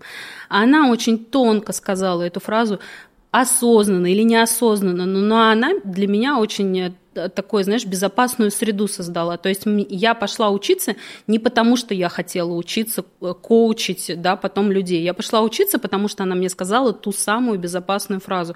Иди поучись просто для себя тебе будет что-то больше понятно в мире, то есть получи знания. Это то, что я сейчас делаю. Я сейчас амбассадор и пропагандирую. Идите, получайте знания. Знания вам всегда пригодятся, потому что эм, наше вот это целостное состояние, у нас его невозможно забрать. У нас можно забрать недвижимость, э, там, машину, мы можем потерять детей, но если мы обладаем знаниями, мы это состояние можем всегда восстановить и быстро там вернуться на какие-то рельсы там даже того же самого бизнеса и угу. начать все там условно с псевдо нуля. Хотя на самом деле это нулем не будет, потому что у нас уже есть какая-то база, платформа, с да. которой стартовать. Да, значит, ты пошла э, на, э, короче, на коучинг и стала психотерапевтом. Э, за несколько дней до первого модуля я сломала правую руку, угу. и вот других бы людей это остановило. Это знак, что на коучинг идти не надо. А для меня это было знаком, что надо идти. Но я, конечно, в таких парадигмах в тот момент еще не рассуждала. Угу. У меня просто было оплачено обучение, деньги а обратно не возвращали, и я знала, что мне в любом случае придется переться туда со сломанной рукой. Потом мне нужно было защитить, так скажем, сертификацию коучинга и наработать часы. Ну, то есть, опять же, в тот момент мне сказали вот эту классную, безопасную для меня фразу, ну, ты же уже отучилась, Теперь надо получить сертификат. Угу. Надо провести 50 консультаций, угу. отзывы собрать, и все будет тип-топ. И я такая, ну да, мне же это интересно, я бы, ну, попробовала. И люди почему-то стали ко мне приходить и платить мне за это деньги. То есть, вот знаешь, я встала на рельсы на свои, и оно начало работать. И я как раз вот вспоминая вот эту картинку про гладильную доску, которая предала свою мечту, я поняла, что а что-то я уже не хочу. Я хочу вот здесь попробовать. Как там я уже пробовала, угу. Я хочу попробовать по-новому. И меня просто гнобила моя мама. То есть я еще поднимался лифт, я уже слышала, что поднимается моя мама, и что она сейчас зайдет и скажет. Она скажет, что опять сидишь со своими там? Мой уже к тому моменту бывший муж отпускал тоже очень такие жесткие э, ну, как бы комментарии в эту сторону. И понимаешь, меня вот држ, држ, држ, а я сижу, а я все равно сижу с этим стулом перед вот этим вот монитором и провожу вот эти консультации. То есть для меня это было, знаешь, как вот э, в прямом смысле как глоток воздуха. Я за счет него только держалась и выжила. Если бы не приходили в тот момент клиенты, э, я бы сдалась. То есть у меня уже, то есть, понимаешь, ты как бы занимаешься своим делом, а тебя еще как бы напихивают. И у меня не было борьбы с ними. Я понимала, что в какой-то момент я реально могу сдаться. То есть я не, это бесконечно не может продолжаться. Угу. То есть в какой-то момент крышечка вылетит э, из А сколько тебе стоила такая консультация? Стоило, ну сначала я бесплатно, бесплатно. проводила, да, 2000 рублей. А сейчас? А сейчас 600 тысяч рублей в час стоит э, терапия. Прикольно. Много желаешь? Достаточно. Благодаря социальным событиям. Каким? Пандемия, ла-ла-ла, ла-ла-ла. Так, то есть у тебя есть сейчас личные консультации. Что еще есть? Uh, офлайн тренинги, онлайн школа есть. Uh, есть офлайн тренинги. Что это, расскажи. Группы, терапевтические группы. У меня нету какого-нибудь там, знаешь, названия восшедшая звезда. Рилс-Ройс. Рилс-Ройс, да. Просто они называются терапевтическая группа, у них есть э, своя определенная тематика, в том числе... Кто туда приходит? Приходят мужчины, женщины. Ну, 18 собаки, плюс. Собаки не приходят. Собака не, есть я, ведущая. Я, я имею в виду, ну, то есть какими... То есть они приходят стать коучами или они приходят нет, решить нет, свои проблемы? решить есть, свои вопросы. Приходят как то есть клиенты. это группа э, людей, которые хотят, которые понимают, что у них какая-то проблема, и они там... А как, подожди, это вот так вот, типа, они встают, такие, я, я алкоголик, там, нет? Нет, не такие группы. Просто, а, а где такие группы? Я просто не могу понять. Вот в Штатах, всегда в телеке показывают показывают вот эти Всем привет, меня зовут Сергей, я алкоголик. Это программа есть для наркоманов, 12 шагов называется. А, да? Да, это реальная Но, программа. То есть, это не твоя? Это не моя. Понял. Так, а у тебя что происходит? Вот они приходят. Они у меня приходят. И сколько стоит? А, группа стоит от 130 тысяч рублей. Так, и сколько, что там, зачем они приходят и что получают? Ну, в первую, я везде транс, транслирую эту тему получения знаний. Угу. То есть, когда у нас есть знания, э, понятно, что мы не изменим уже принятые решения, да, но когда у нас есть знания, мы можем менять последствия снижать последствия того, э, тех принятых решений, которые ранее были. И второй очень ценный для меня да, момент, который я прям транслирую и за него там а, ногами и руками, это то, что когда у нас есть знания, мы задумываемся в следующий раз, делать так или не делать, в следующий раз покупать квартиру или не покупать квартиру. То есть э, для меня э, знания имеют огромную ценность. То есть я прямо людям говорю, вы не идите за терапией, вы идите за получением знаний, потому что благодаря знаниям вы сможете изучить себя, и изучить людей вокруг себя и мир. И группа это такая безо... это группа это безопасное пространство, которое сто процентов спроецирует все то, что там за стенами и за дверьми. То есть в группе 50 человек, а, они получают, во-первых, знания и э, в безопасном пространстве э, исследуют себя и людей вот в этом мире. Ну, 50 человек – это среднестатистический мир каждого человека. Mm. Там точно есть все ключевые фигуры из твоей жизни. Твои там подружки, мама, папа, брат, сестра, там исключенные какие-нибудь фигуры, с, э, с кем ты там не хочешь общаться, дети, муж, жена и так далее. Все друг друга там находят. И вот здесь вот в этом столкновении, когда мы вот эту социальную маску не можем с себя в реальной жизни снять, а, здесь вскрываются те конфликты, и люди начинают называть вещи своими именами. Угу. Я это тоже постоянно говорю, что, ребят, э, как бы, когда вы идете с целью терапии, это сразу сто процентов проигрышный вариант. Ваша задача пойти за тем, чтобы получить знания, которые помогут назвать вещи своими именами. Угу. И это будет вот точка роста. То есть сейчас такая основная деятельность, которой я занимаюсь, если мы вот там берем да, психотерапию, то я занимаюсь э, провокативной психотерапией. Э, Ее принцип первый – это назвать вещи своими именами. То есть сейчас огромная индустрия там, психологии, коучинга и всего – это то, куда мы хотим прийти. А здесь совершенно другой подход. Ты сначала назови, где ты, и вообще, что у тебя в жизни по фактам происходит. Угу. Потому что не осознавая а, ту исходную точку, где ты находишься, ты неадекватно воспринимаешь, куда ты собираешься прийти. То есть условно, да, как это выглядит на практике. Женщина говорит, я хочу выйти замуж, родить ребенка.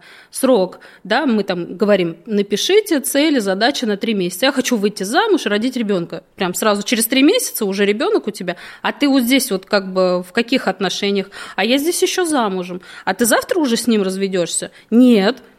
Подожди, ну ты же вот ставишь, что вот замуж, mm-hmm. там, ладно, с ребенком она, допустим, смирилась, что через три месяца у нее не будет нового ребенка.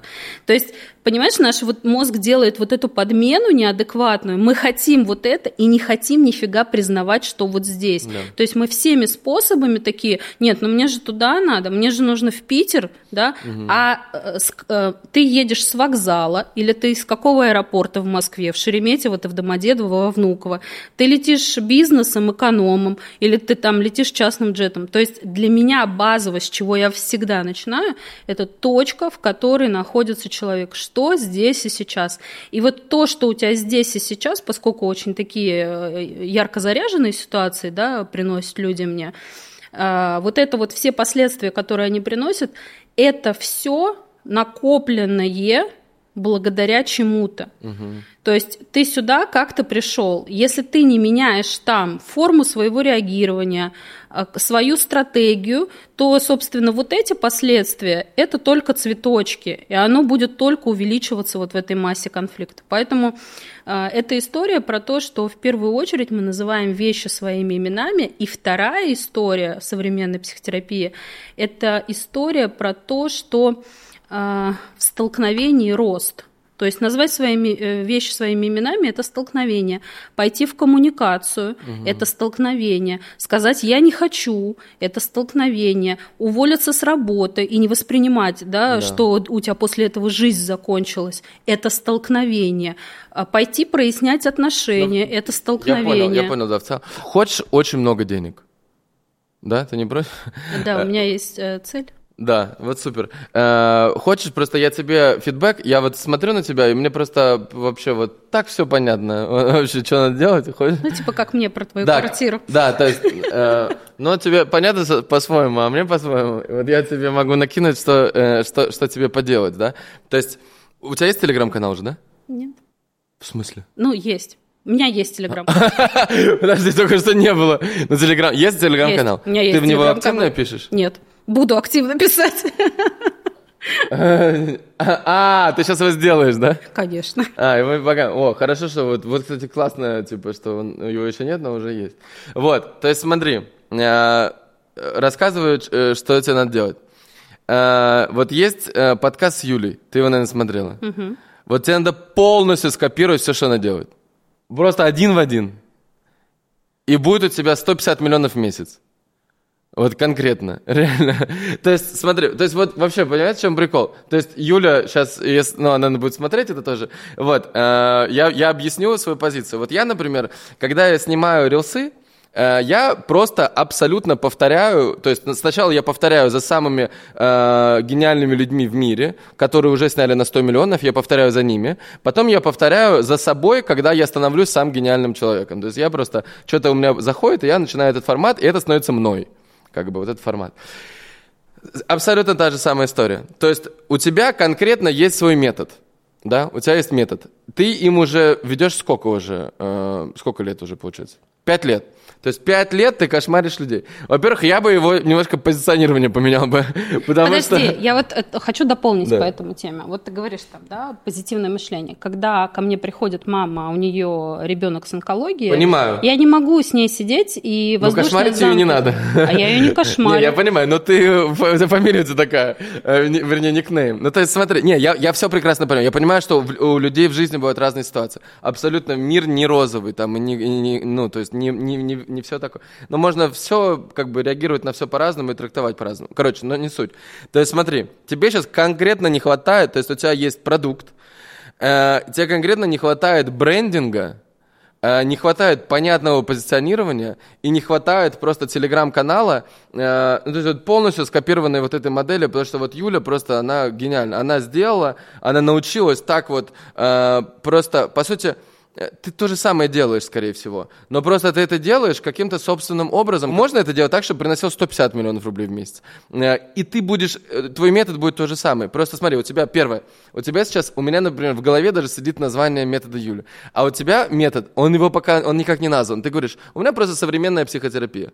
Но если, но у тебя есть какой-то метод. Он просто не, он, у него пока брендинга нет, понимаешь, у него нет названия. То есть он должен быть метод Марины э, позитивный, да, или метод, Мари... метод Марины э, радостный. Ну, я не знаю, как это будет называться. То есть вот есть какой-то метод, да, этот метод, то есть с людьми нужно взаимодействовать. Чтобы с ними взаимодействовать, нужна площадка, в которой с, э, с ними как бы вот, вот твоя эта комната на 50 человек, да, вот эта группа, по сути это Телеграм. Потому что, ну, Инстаграм все-таки это, знаешь, такое, типа, Инстаграм это площадка, где, э, ну, ты, ты, типа, вот весь мир тебя видит. А Телеграм это комнатка, потому что в Телеграме э, у тебя нет вирального контент, э, контента, понимаешь? То есть, когда человек вступает в Телеграм-канал, и когда он слушает аудио, ты как будто ты ему сама записываешь. Понимаешь, в чем отличие? То есть, в сторис ты выкладываешь на общее обозрение, человек его смотрит, а в Телеграм он получает конкретно от тебя. В этом отличие от этой площадки. То есть вот это, ну понимаешь, да, что она для приватного общения, по сути. И когда там человек видит сообщение, ну представь, ты в мессенджере видишь сообщение от Марины, да, от Марины Радостной. Вот. И типа Марина Радостная мне пишет там что-то. Э, и, э, то есть, и оно как будто тебе лично поступает. Поэтому вот эта вот э, близость общения там совсем другая. Вот, поэтому, поэтому, ребят, снизу оставлю ссылку на Марину и на ее Инстаграм и на Телеграм, но обязательно подпишитесь именно на, на Телеграм. И давайте, знаете, как сделаем? Давай, вот у тебя 600 тысяч консультаций стоит, давай одну разыграем. Я так обычно не делаю, но просто я вижу, что тебе конкретно надо, чтобы они к тебе перешли. Э, чтобы у тебя была мотивация этот телеграм-канал вести. Потому что я знаю, все люди, которые только начинают, они как бы там, они поведут, потом что-то бросят. Вот, а тебе вот конкретно надо, чтобы ты видел, что там постоянно люди приходят. Это классно. Вот, поэтому, смотрите, консультация стоит 600 тысяч рублей. Все, что вам нужно, это подписаться на телеграм-канал Марины и на ее инстаграм чтобы ее выиграть. А вы а, сможете выиграть ее, давай даже поставим, знаешь, как вот через неделю после выпуска ты одну разыграешь, у себя прям в Телеграме, там зайдите, почитайте, она там напишет условия, да, а, через неделю. Но потому что подкаст будет долго смотреться, то потом ровно через месяц после этой недели еще одну разыграем. Вот две консультации. Просто разводил его какое-то. Почему? Я тебе, я, смотри, я, я тебе просто сейчас делаю так, чтобы у тебя было много денег. Вот. То есть вот тебе нужно в этот Телеграм, то есть вот подписывайтесь все в Телеграм и читайте там то, что будет э, постить Марина. Вот что там тебе надо постить, это просто с ними общаться. Как ты общаешься на психотерапии, вот так же общаться. Э, вот, ты, ты начинаешь выстраивать с ними диалог. После этого все, что тебе надо, это как бы много трафика туда э, и создавать еще продукты, потому что сейчас твои формы те, э, взаимодействия с людьми, которые ты выбрала, они очень тяжелые.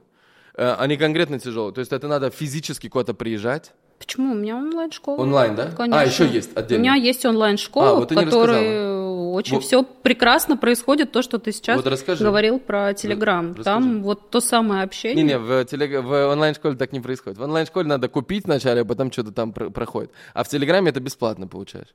Э, то есть, э, ну, то есть у тебя есть еще что-то онлайн. Расскажи просто, чтобы люди знали. Да, есть э, онлайн-школа, называется клуб. Как ты думаешь, кого? Радостных людей. Клуб Кошмариной. Правда так называется? Да, так и называется онлайн-школа Клуб Кошмариной. Ты, ты- ты понимаешь, вот, ну, лю- ну, то есть человеку просто вот, э, то есть, смотри, его типа, ты, говоришь, его пусть триггерит, меня не триггерит, все нормально. Но просто я бы, например, не хотел стать в клубе кошмарины, потому что у меня позитивный мир классный. Э, вот если, ну, там, я бы хотел стать в клубе желаний, там, знаешь, в клубе меч, там, в клубе Уже это радости. название занято Да. желаниями. Кстати, э, кстати, я сейчас запущу марафон желаний свой от Сергея Косенко. Скоро. Э, Я потом вам анонсирую, я не знаю, чуть попозже. Но я сделаю это просто, по-моему, гениально. Вот, ну, короче, то есть вот тебе, э, получается, вот нужно э, этот клуб Марины Радостной, да? Вам как нравится Марина Радостная? Похоже Да? на шизофрению. Классно. Не, ну супер, классно. Как? Марина Фан? Марина Фанни. Да. Марина... Марина и Лосяш. Вот, клуб Марины и Лосяша. Вот, сразу позитивный окрас, сразу брендинг, собака сразу всплывает в голове. Кстати, офигенно. Марина и Лосяш. Все. Продано. Да, клуб Марины и Лосяша. Вот, добро пожаловать. Как- сразу, видите, как сразу... У меня больше не будет клиентов. Не, наоборот. У меня сразу- будут не те Да, клиенты. сразу становится весело, видишь, классно, все на позитиве. Вот, короче, то есть вот А давайте мы сейчас с вами... Вот! Это новый, вот и новый метод родился. У тебя, смотри, вот эти, как, как, э, как эти, что, ой, спокойной ночи, малыши. У тебя вот лосян здесь есть. Хрюша и Степашка. Да. Вот, я вижу, это конкретный концепт, очень мощный вообще. Его можно на весь мир потом транслировать. Вот, ну, короче, то есть вот некий твой метод, да? Просто э, как будто бы... э, а как, расскажи, как ты в онлайне, как ты взаимо... Как человеку сейчас вот к тебе прийти по-другому как-то? Не только в группу оффлайн и не только на за 600 тысяч, а еще как-то есть какие-то способы? Ну, у меня очень плотный контент в Инстаграме, очень прям такой насыщенный, полезный. Супер. Инстаграм. Подпишитесь тоже на Инстаграм. Это одно из условий розыгрыша. Но именно в Телеграме там будет выбран победитель, потому что в Телеграме Да. полегче это сделать. Да. Да, так, э, там в Телеграме закреп пост оставим, еще закреп будет, э, там будет условия все, поэтому сделай, э, по- почитайте. Вот, э, понятно, как купить, э, что еще онлайн? Ну, нужно? есть записанные программы, короткие, так скажем, да, там на один денечек. Ну, самая сейчас э, минимальная стоимость, вебинар есть, Да. а, стоит 5000 рублей. 5000 рублей. Супер, вот классно, для первого взаимодействия супер. Короче, то есть вот, э, то есть вот тебе сейчас не хватает, как будто бы для того, чтобы это прям было невероятно масштабно, это просто вот телеграм-канал и этого личного общения. Инстаграм не, та- не, не дает. Я не знаю, как у тебя, ну, у тебя, у тебя 50 тысяч в, в инсте, да? Это уже классно. Э, просто вот телеграм, он будет давать гораздо ближе. То есть вот это, потом запускаешь свое шоу на ютубе, Э, просто твое шоу, в котором у тебя вот ты свой метод распаковываешь, потому что сейчас это невероятно. Вот Юля, например, запустила свой шоу, свой шоу, сразу много там просмотров, всего такого. То есть это просто тема очень интересная, когда людей разбирают, и когда это вживую все. То есть запускаешь свое шоу, у тебя телеграм-канал, в котором много контента, у тебя инстаграм, у тебя, то есть в инстаграме нужно много разговорного контента профессионального там, ну еще можно что-то там дополнительно какие-то, короче, э, просто полностью копируешь Марка Бартона, все видео. Просто берешь, Марк, привет. Э, он у меня сейчас уже вышел, наверное, на подкаст, вы уже посмотрели. Посмотрите, если не смотрели подкаст с Марком Бартоном. Просто берешь, он гений вообще в этом. То есть берешь, просто копируешь абсолютно слово в слово все, что он делает. Вот. И просто все это э, закидываешь в Reels. Какой-то рилс выстреливает на 10 миллионов просмотров, ты его потом полностью копируешь. Делаешь еще таких же 10, чуть-чуть по-другому там ракурсы, чуть-чуть по-другому слова, просто повторяешь. Вот, у тебя все растет, у тебя очень много трафика, и у тебя должно быть очень много способов взаимодействия с тобой, э, когда вот люди могут, э, знаешь, как-то там, например, ты говоришь, вот у меня там будет вебинарчик за 3000 рублей, там, welcome туда, или туда-туда, много разных всяких способов. Вот, у тебя просто получается такая вселенная Марины и Лобяша, Лобяш, да? Лосяша. Масяж. Масяж? Лосяш. А, лосяж, да, лобяж. Лобаш. Эм, э, Дальше да. беляш. Да, Сирена, Марина и Лосяша. Вот, и там, короче, много-много всего.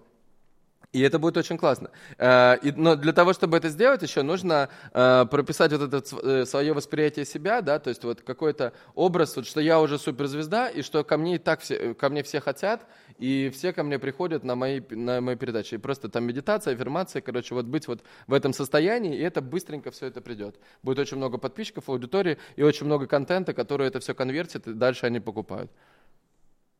Хорошо? Мне интересно теперь раздирает вопрос, э, э, ты Марина сказал... Нет, эм, а Марку ты тоже сказал Хрюшу и Степашку делать, не, да? Не, он, у него тоже как бы такой контент не для слабонервных, то есть он тоже очень э, четко говорит, вещь, называет вещи не, своими круто, именами. Круто. То есть это очень круто, то, что он делает вообще. И, ну нет, я имею в виду, что просто, ну он же зовется не, ну прикинь, был, был бы Марк Убийца, например, вместо Мар... То есть Добро пожаловать, я психолог Марк Убийца. Ну, то есть к нему просто в клуб убийцы не хочется вступать, да? Вот, поэтому, то есть смотри, надо понять, что э, у каждого свой метод, э, ну вот, который внутри, да, своя, у каждого, каждый свой, ну, то есть каждый по-разному там прожил свою жизнь, есть свое видение, свой метод, он работает на разных людей. И для каждого человека есть тот, кто ему подходит, кто, и кто не очень подходит. Вот это классно Марк говорил, что он говорит, вот э, э гипноз, э, типа, он говорит, вот я, он делал гипноз, и к нему приходит человек, и вот он говорит, я сижу и просто не могу, ну, не, не, не уходит он в этот гипноз или куда, как это называется? Ну да, в гипноз. В да. гипноз уходит э, конкретно у кого э, травмированная личность уже больше, чем э, здравая часть. Да. То есть гипнабельные люди – это те, у кого вот как раз уже э, состояние травмы личности очень высокое. Ну, Поэтому быть, туда да. через гипноз, ту, ну, в принципе, да. это такой рабочий инструмент да. для такого. Да, ну, просто это он просто рассказывал, что вот к, к нему приходит человек, и он не может его ввести в гипноз, звонит там своему какому-то ментору на тот момент, наставнику, и тот говорит, да забей его вообще, отправляй его к другому. Просто, ну, все люди по-разному подходят, разная энергия, разная. Поэтому ну, вот тебе просто нужно э, свой метод его оцифровать, сказать его, он теперь вот такой авторский метод.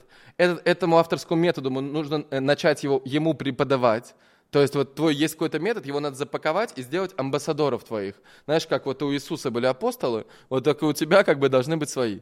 И вот эти апостолы, они дальше уже несут твою правду в мир, понимаешь? Они типа метод Марины и Лосяша, вот, и, и, и все потом гуглят, что это, блядь, за метод такой Марины и Лосяша, понимаешь? И они потом приходят к тебе, как родоначальнику. А эти, они как бы уже несут этот метод в массу. И это как, по сути, это как франчайзи, которые еще тебе деньги платят за то, что они у тебя учатся, прикинь? То есть они у тебя отучились, и потом они вот это все толкают всем. Это же просто офигенно. Вот, и получается, а потом это все все равно в итоге стыкается к тебе, и они все хотят к тебе, все приходят в твой телеграм-канал, на твой YouTube и так далее. То есть там целая вот эта вселенная, она вот мне, например, абсолютно понятна, вот, ее просто надо тебе сделать. Просто вот надо создать это все вокруг себя, и все, и будет тебе просто очень много денег, все, что ты пожелаешь. Потому что, э, ну, метод, э, то есть вот если он там пять лет существует, значит, он помогает людям, значит, людям от этого хорошо. Просто надо, чтобы больше людей с этим соприкоснулось. И вот я как бы на подкасте подсвечиваю, подсвечиваю, еще раз подпишитесь там, Телеграм, Инстаграм, э, подсвечиваю просто, что есть и такое, да, вот есть вот, есть такое, есть такое, есть такое, есть такое, есть вот еще такое, Марина и, и Хрюша и Лосяш, вот, а, вот, и, ну вот, короче, вот, мне кажется, что как будто бы, если бы ты вот хочешь масштабироваться, то как будто вот, что думаешь по этому поводу? Подходит тебе это или нет? А, Марина и Лосёш? Не, не, я не, ну, я не про Я имею в виду про... Это, кстати, тоже. Но и вообще вот эта вот концепция, что а, вот надо... Э, знаешь, э, очень интересная мысль про Телеграм. Для меня Телеграм вообще был совсем по-другому. Я не понимала. То есть у меня было восприятие Телеграма, это то же самое, что Инстаграм. И я такая думаю, да нафига туда как бы то же самое запиливать. То есть у меня вот, ну, это инсайт, да, Прикольно. вот этой обратной связи, что, оказывается, Телеграм — это маленькая комната, и там свои правила игры, потому что я до этого момента воспринимала, что вот условно а, проблемы начались в России с VPN, можно заходить, да, в Инстаграм, да. все перешли в Телеграм, и, собственно, у меня было восприятие, что все делают там то же самое. У меня, ну, не было восприятия, что там как бы свой оказывается формат взаимодействия, я его, собственно, поэтому и не делала. Прикольно, видишь? То есть смотри, просто Телеграм, например, это голосовые сообщения. Прикинь, ты когда вот другу отправляешь голосовое сообщение или кому угодно, он от тебя конкретно его слушает. И все привыкли, что в мессенджере это в личку. И поэтому, когда они в канал заходят, это им в лич, ты им в личку это отправляешь, понимаешь? Не на, не на 50 тысяч человек там, они там смотрят, листают это быстро. Вот. А здесь это конкретно они слушают, там, типа, могут 5 минут слушать, 10 минут слушать. Это вообще другое, друг, другая глубина погружения. То есть там они, ну, вот как ты Инстаграм чужой смотришь, вот других людей? Ну, так вот листаешь быстренько. Все, и все так смотрят. То есть ты, там очень сложно передать какую-то глубокую мысль. А кто-то хочет, но ты из-за того, что форма Инстаграма, она другая, ты из-за этого, тебе приходится эту форму, как бы, ну, вот чтобы они внимание их удерживать, тебе приходится эту форму. Да, мне приходится изощряться, потому что у меня, наоборот, длинные единицы там. Даже да. мы режем, например, разбор какой-нибудь, и он у нас там, мы его сокращаем, и он у нас там 5 минут, да, угу. и люди э, все равно сидят, смотрят, потому что они знают, что я нигде этот разбор больше не опубликую. Да, и они на... 5 минут сидят, смотрят это, его. Это же ты их мучаешь просто. То есть, смотри, тебе надо, э, да, тебе надо просто, то есть, сказать им, ребята, вот идите на YouTube, вот на YouTube, там это, вот все. Кто хочет, вот, посмотри, подкаст два с половиной часа. Кто хочет, смотрит его до конца. Кто хочет, посмотрит какие-то моменты самые интересные. Кто все как, ну, как хотят, как бы. Э, это они сами решают уже. И э, кто, ну, то есть, телеграм-канал, это вообще, вот YouTube, именно и Telegram — это те места, где очень, э, где очень глубокое погружение, человека узнают очень сильно, и после этого уже все, он как бы на всю жизнь. То есть, прикинь, это ты как фильм посмотрел, где в главной роли Ди Каприо, и ты его посмотрел весь, думаешь, ну пиздец, все. Ну то есть вот когда вот Титаник посмотрел, сколько, сколько человек на планете, да, и после этого, после Титаника Ди Каприо уже год не выходил из дома почти. То есть он просто потому, что, ну, это было просто, ну, весь мир его знал, просто в этот момент ему было, ну, там, тяжело. И э, просто потому, что э, два часа люди эмоционально очень сильно прожили с ним какую-то историю. И всем казалось, что это все теперь лучший друг, там, для кого-то там, э, типа, будущий муж, там, для кого-то, ну, то есть все по-разному придумали. Вот поэтому Здесь вот тоже, то есть вот YouTube, Telegram, все разные каналы восприятия. Поэтому вот, э, вот это мультиформат, когда у тебя есть мультиканальность, да, и потом, например, короткое видео в Instagram, которое ты снимаешь, ты же снимаешь тоже. То есть вот эти короткие видео, их надо и в шортс в YouTube обязательно, потому что, то есть ты физически делаешь одно и то же, а команда раскидывает это по разным площадкам. И у тебя, ты физически сделала один раз здесь вот в инсте, это же в шортс, это же в ТикТок, это же в ВК, да, и это умножается на 4. А если еще с помощью искусственного интеллекта перевести это на английский язык, это будет умножаться уже на 8. То есть ты создала одну единицу контента, а тебя стало в 8 раз больше.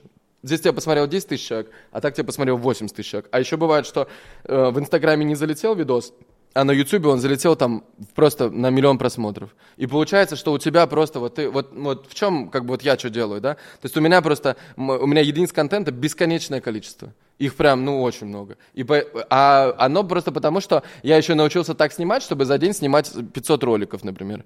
Э, просто потому что снимают много камер, потом с каждой камеры это свой ракурс, и когда, и потом эти ракурсы нарезаются, у меня 100 монтажеров, они все это перемонтируют, и у меня получается, у меня просто бесконечно, я сегодня даже написал, э, записал аудио своим монтажерам, говорю, ребят, так, давайте, я просто не успеваю, ну, то есть, там просто бесконечно, то есть, заходишь в, в, э, в канал, а там просто, там у тебя 100 видео, с тобой.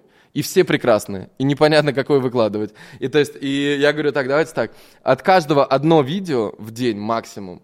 Но самое лучшее. Потому что кто-то взял там 15 нарезал. Как бы их, ну, типа, очень много. Вот, поэтому у меня, наоборот, проблема переизбытка контента. Непонятно, куда, как успевать это все выкладывать. Вот. А, то есть вот, просто вот начать вот это генерить много контента, мне кажется, классно. То есть у тебя будет прям... То есть представь, тебя сейчас смотрят условно... А, вот сколько в минутах, как думаешь, тебя смотрят в месяц? Или в день. Ты не думала никогда об этом? То есть вот у меня есть, например, то есть вот меня смотрят там на YouTube, вот можно посмотреть даже. Вот есть э, YouTube студия. Вот 497 тысяч часов меня смотрят э, на YouTube э, за месяц. 497 тысяч часов, прикинь. А это еще самое маленькое, что у меня есть. То есть все остальное гораздо больше. Это ТикТок там, то есть ТикТоки, ну, 497 тысяч, прикинь. Это много, это прям сколько-то жизней. Да. Всю жизнь. А, ну, много. Вот. И как бы, и на самом деле контент это и есть единица нового, так вот, новая валюта, да, что сколько в тебя, сколько а, времени люди смотрят тебя, столько они тебя узнают про твой метод, и если ты им дашь доступной форме взаимодействия с собой, то они у тебя будут просто все скупать бесконечно просто помножить э, все, что есть, вот этот продукт классный, да, помножить его просто на много контента. Я хочу поделиться мыслью, про которую мы говорили да. на зуме. Да. она для меня очень ценная за эти дни. А, когда ты спросил, есть ли там ролики, рилсы, которые набрали там много просмотров, да. я сказала, что вот есть ролик, который там миллион набрал, 700, там 500, и я это воспринимала как а, ролики, которые... Случайно. Случайно. Ты даже сказала да, это. Да. У меня, я говорю, залетает ролик, он говорит, ну, случайно набрали там 700 миллионов.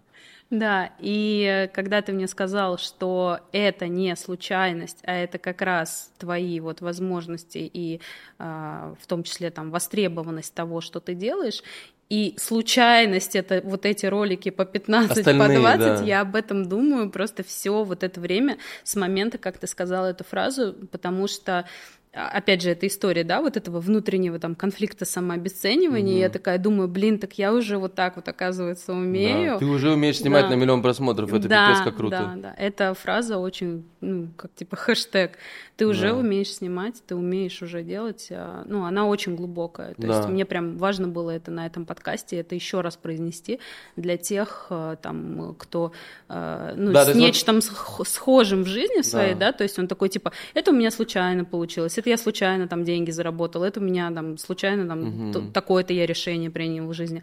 А оказывается, это не случайность, а вообще э, сфера э, твоего жития-бытия и уровня там влияния на свою жизнь и на жизнь да. других людей. Это очень, это очень крутая мысль.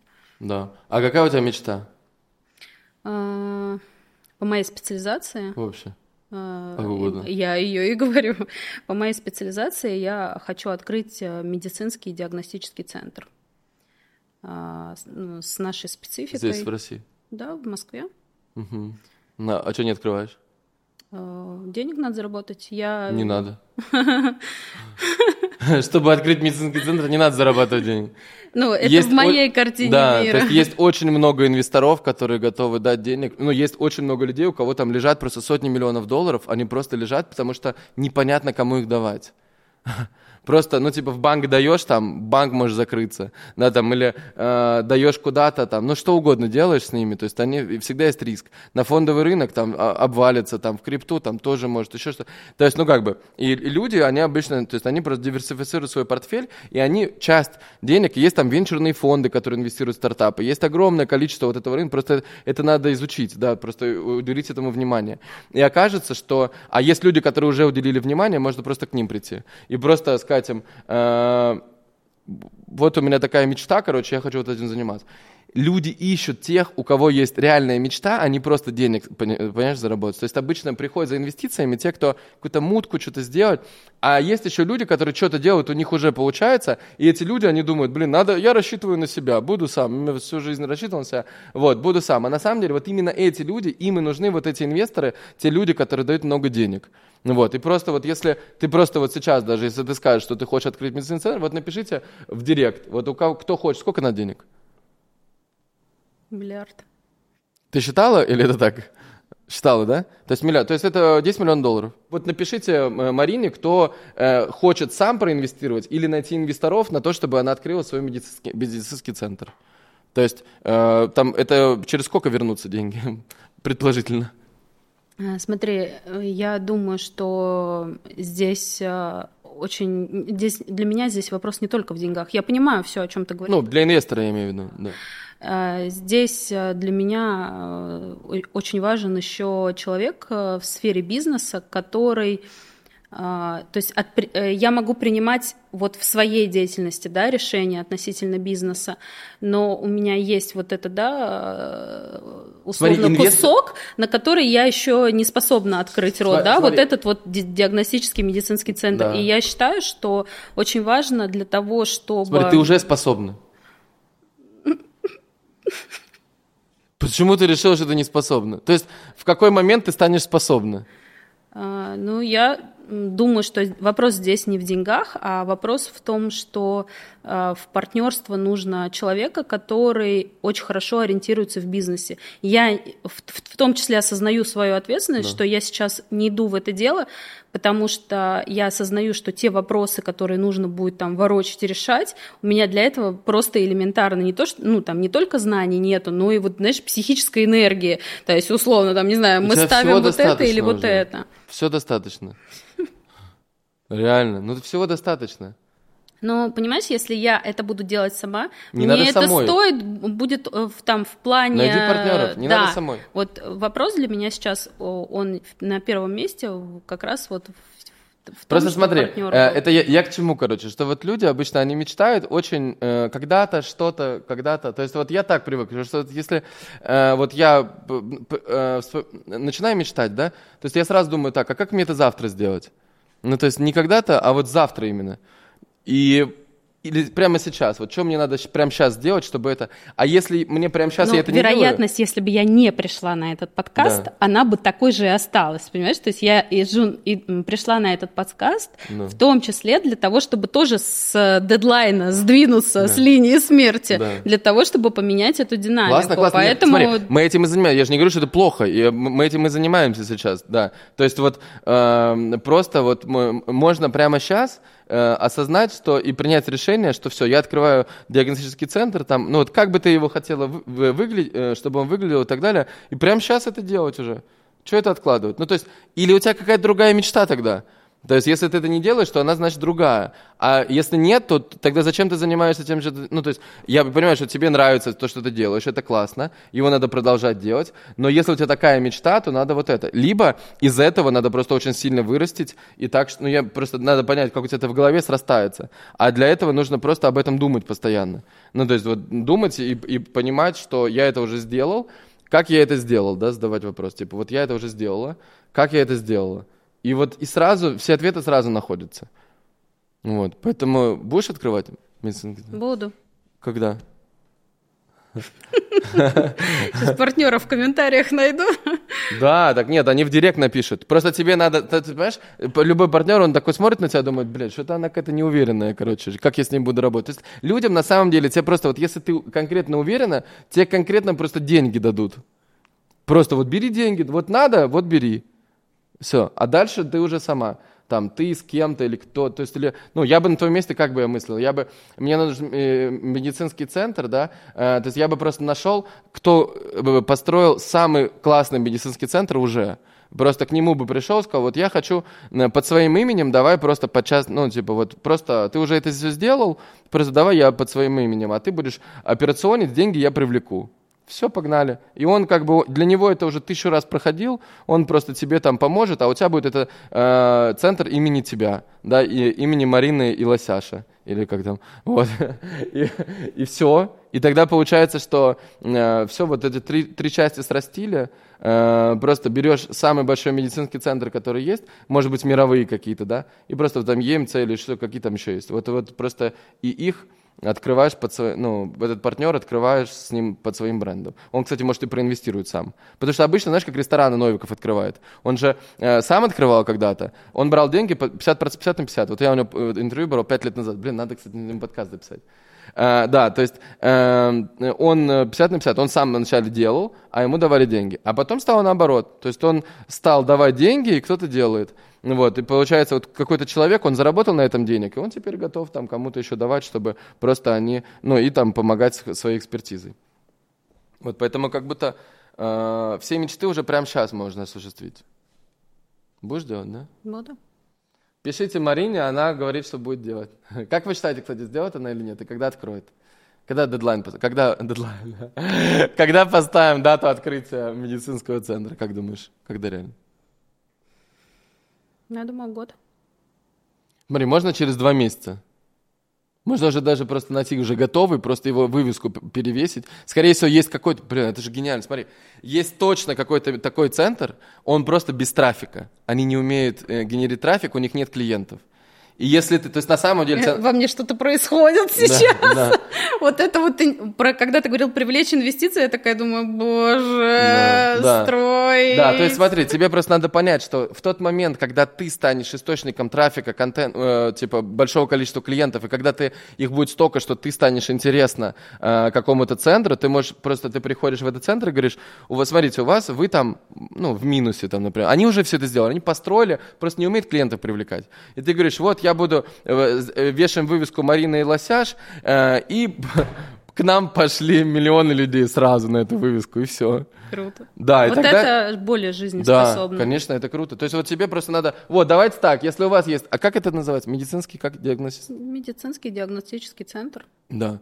Вот если у вас есть медицинский диагностический центр, и в нем нет клиентов, то Марина и Лосяш готовы к вам прийти и помочь. Пишите в директ и в телеграм-канал. Да? Да. Да? Да. Марина и Лосяш! Ура! Ладно, главное. Вот и Лосяш. Хрю-хрю-хрю в микрофон. Новая звезда Ютуба.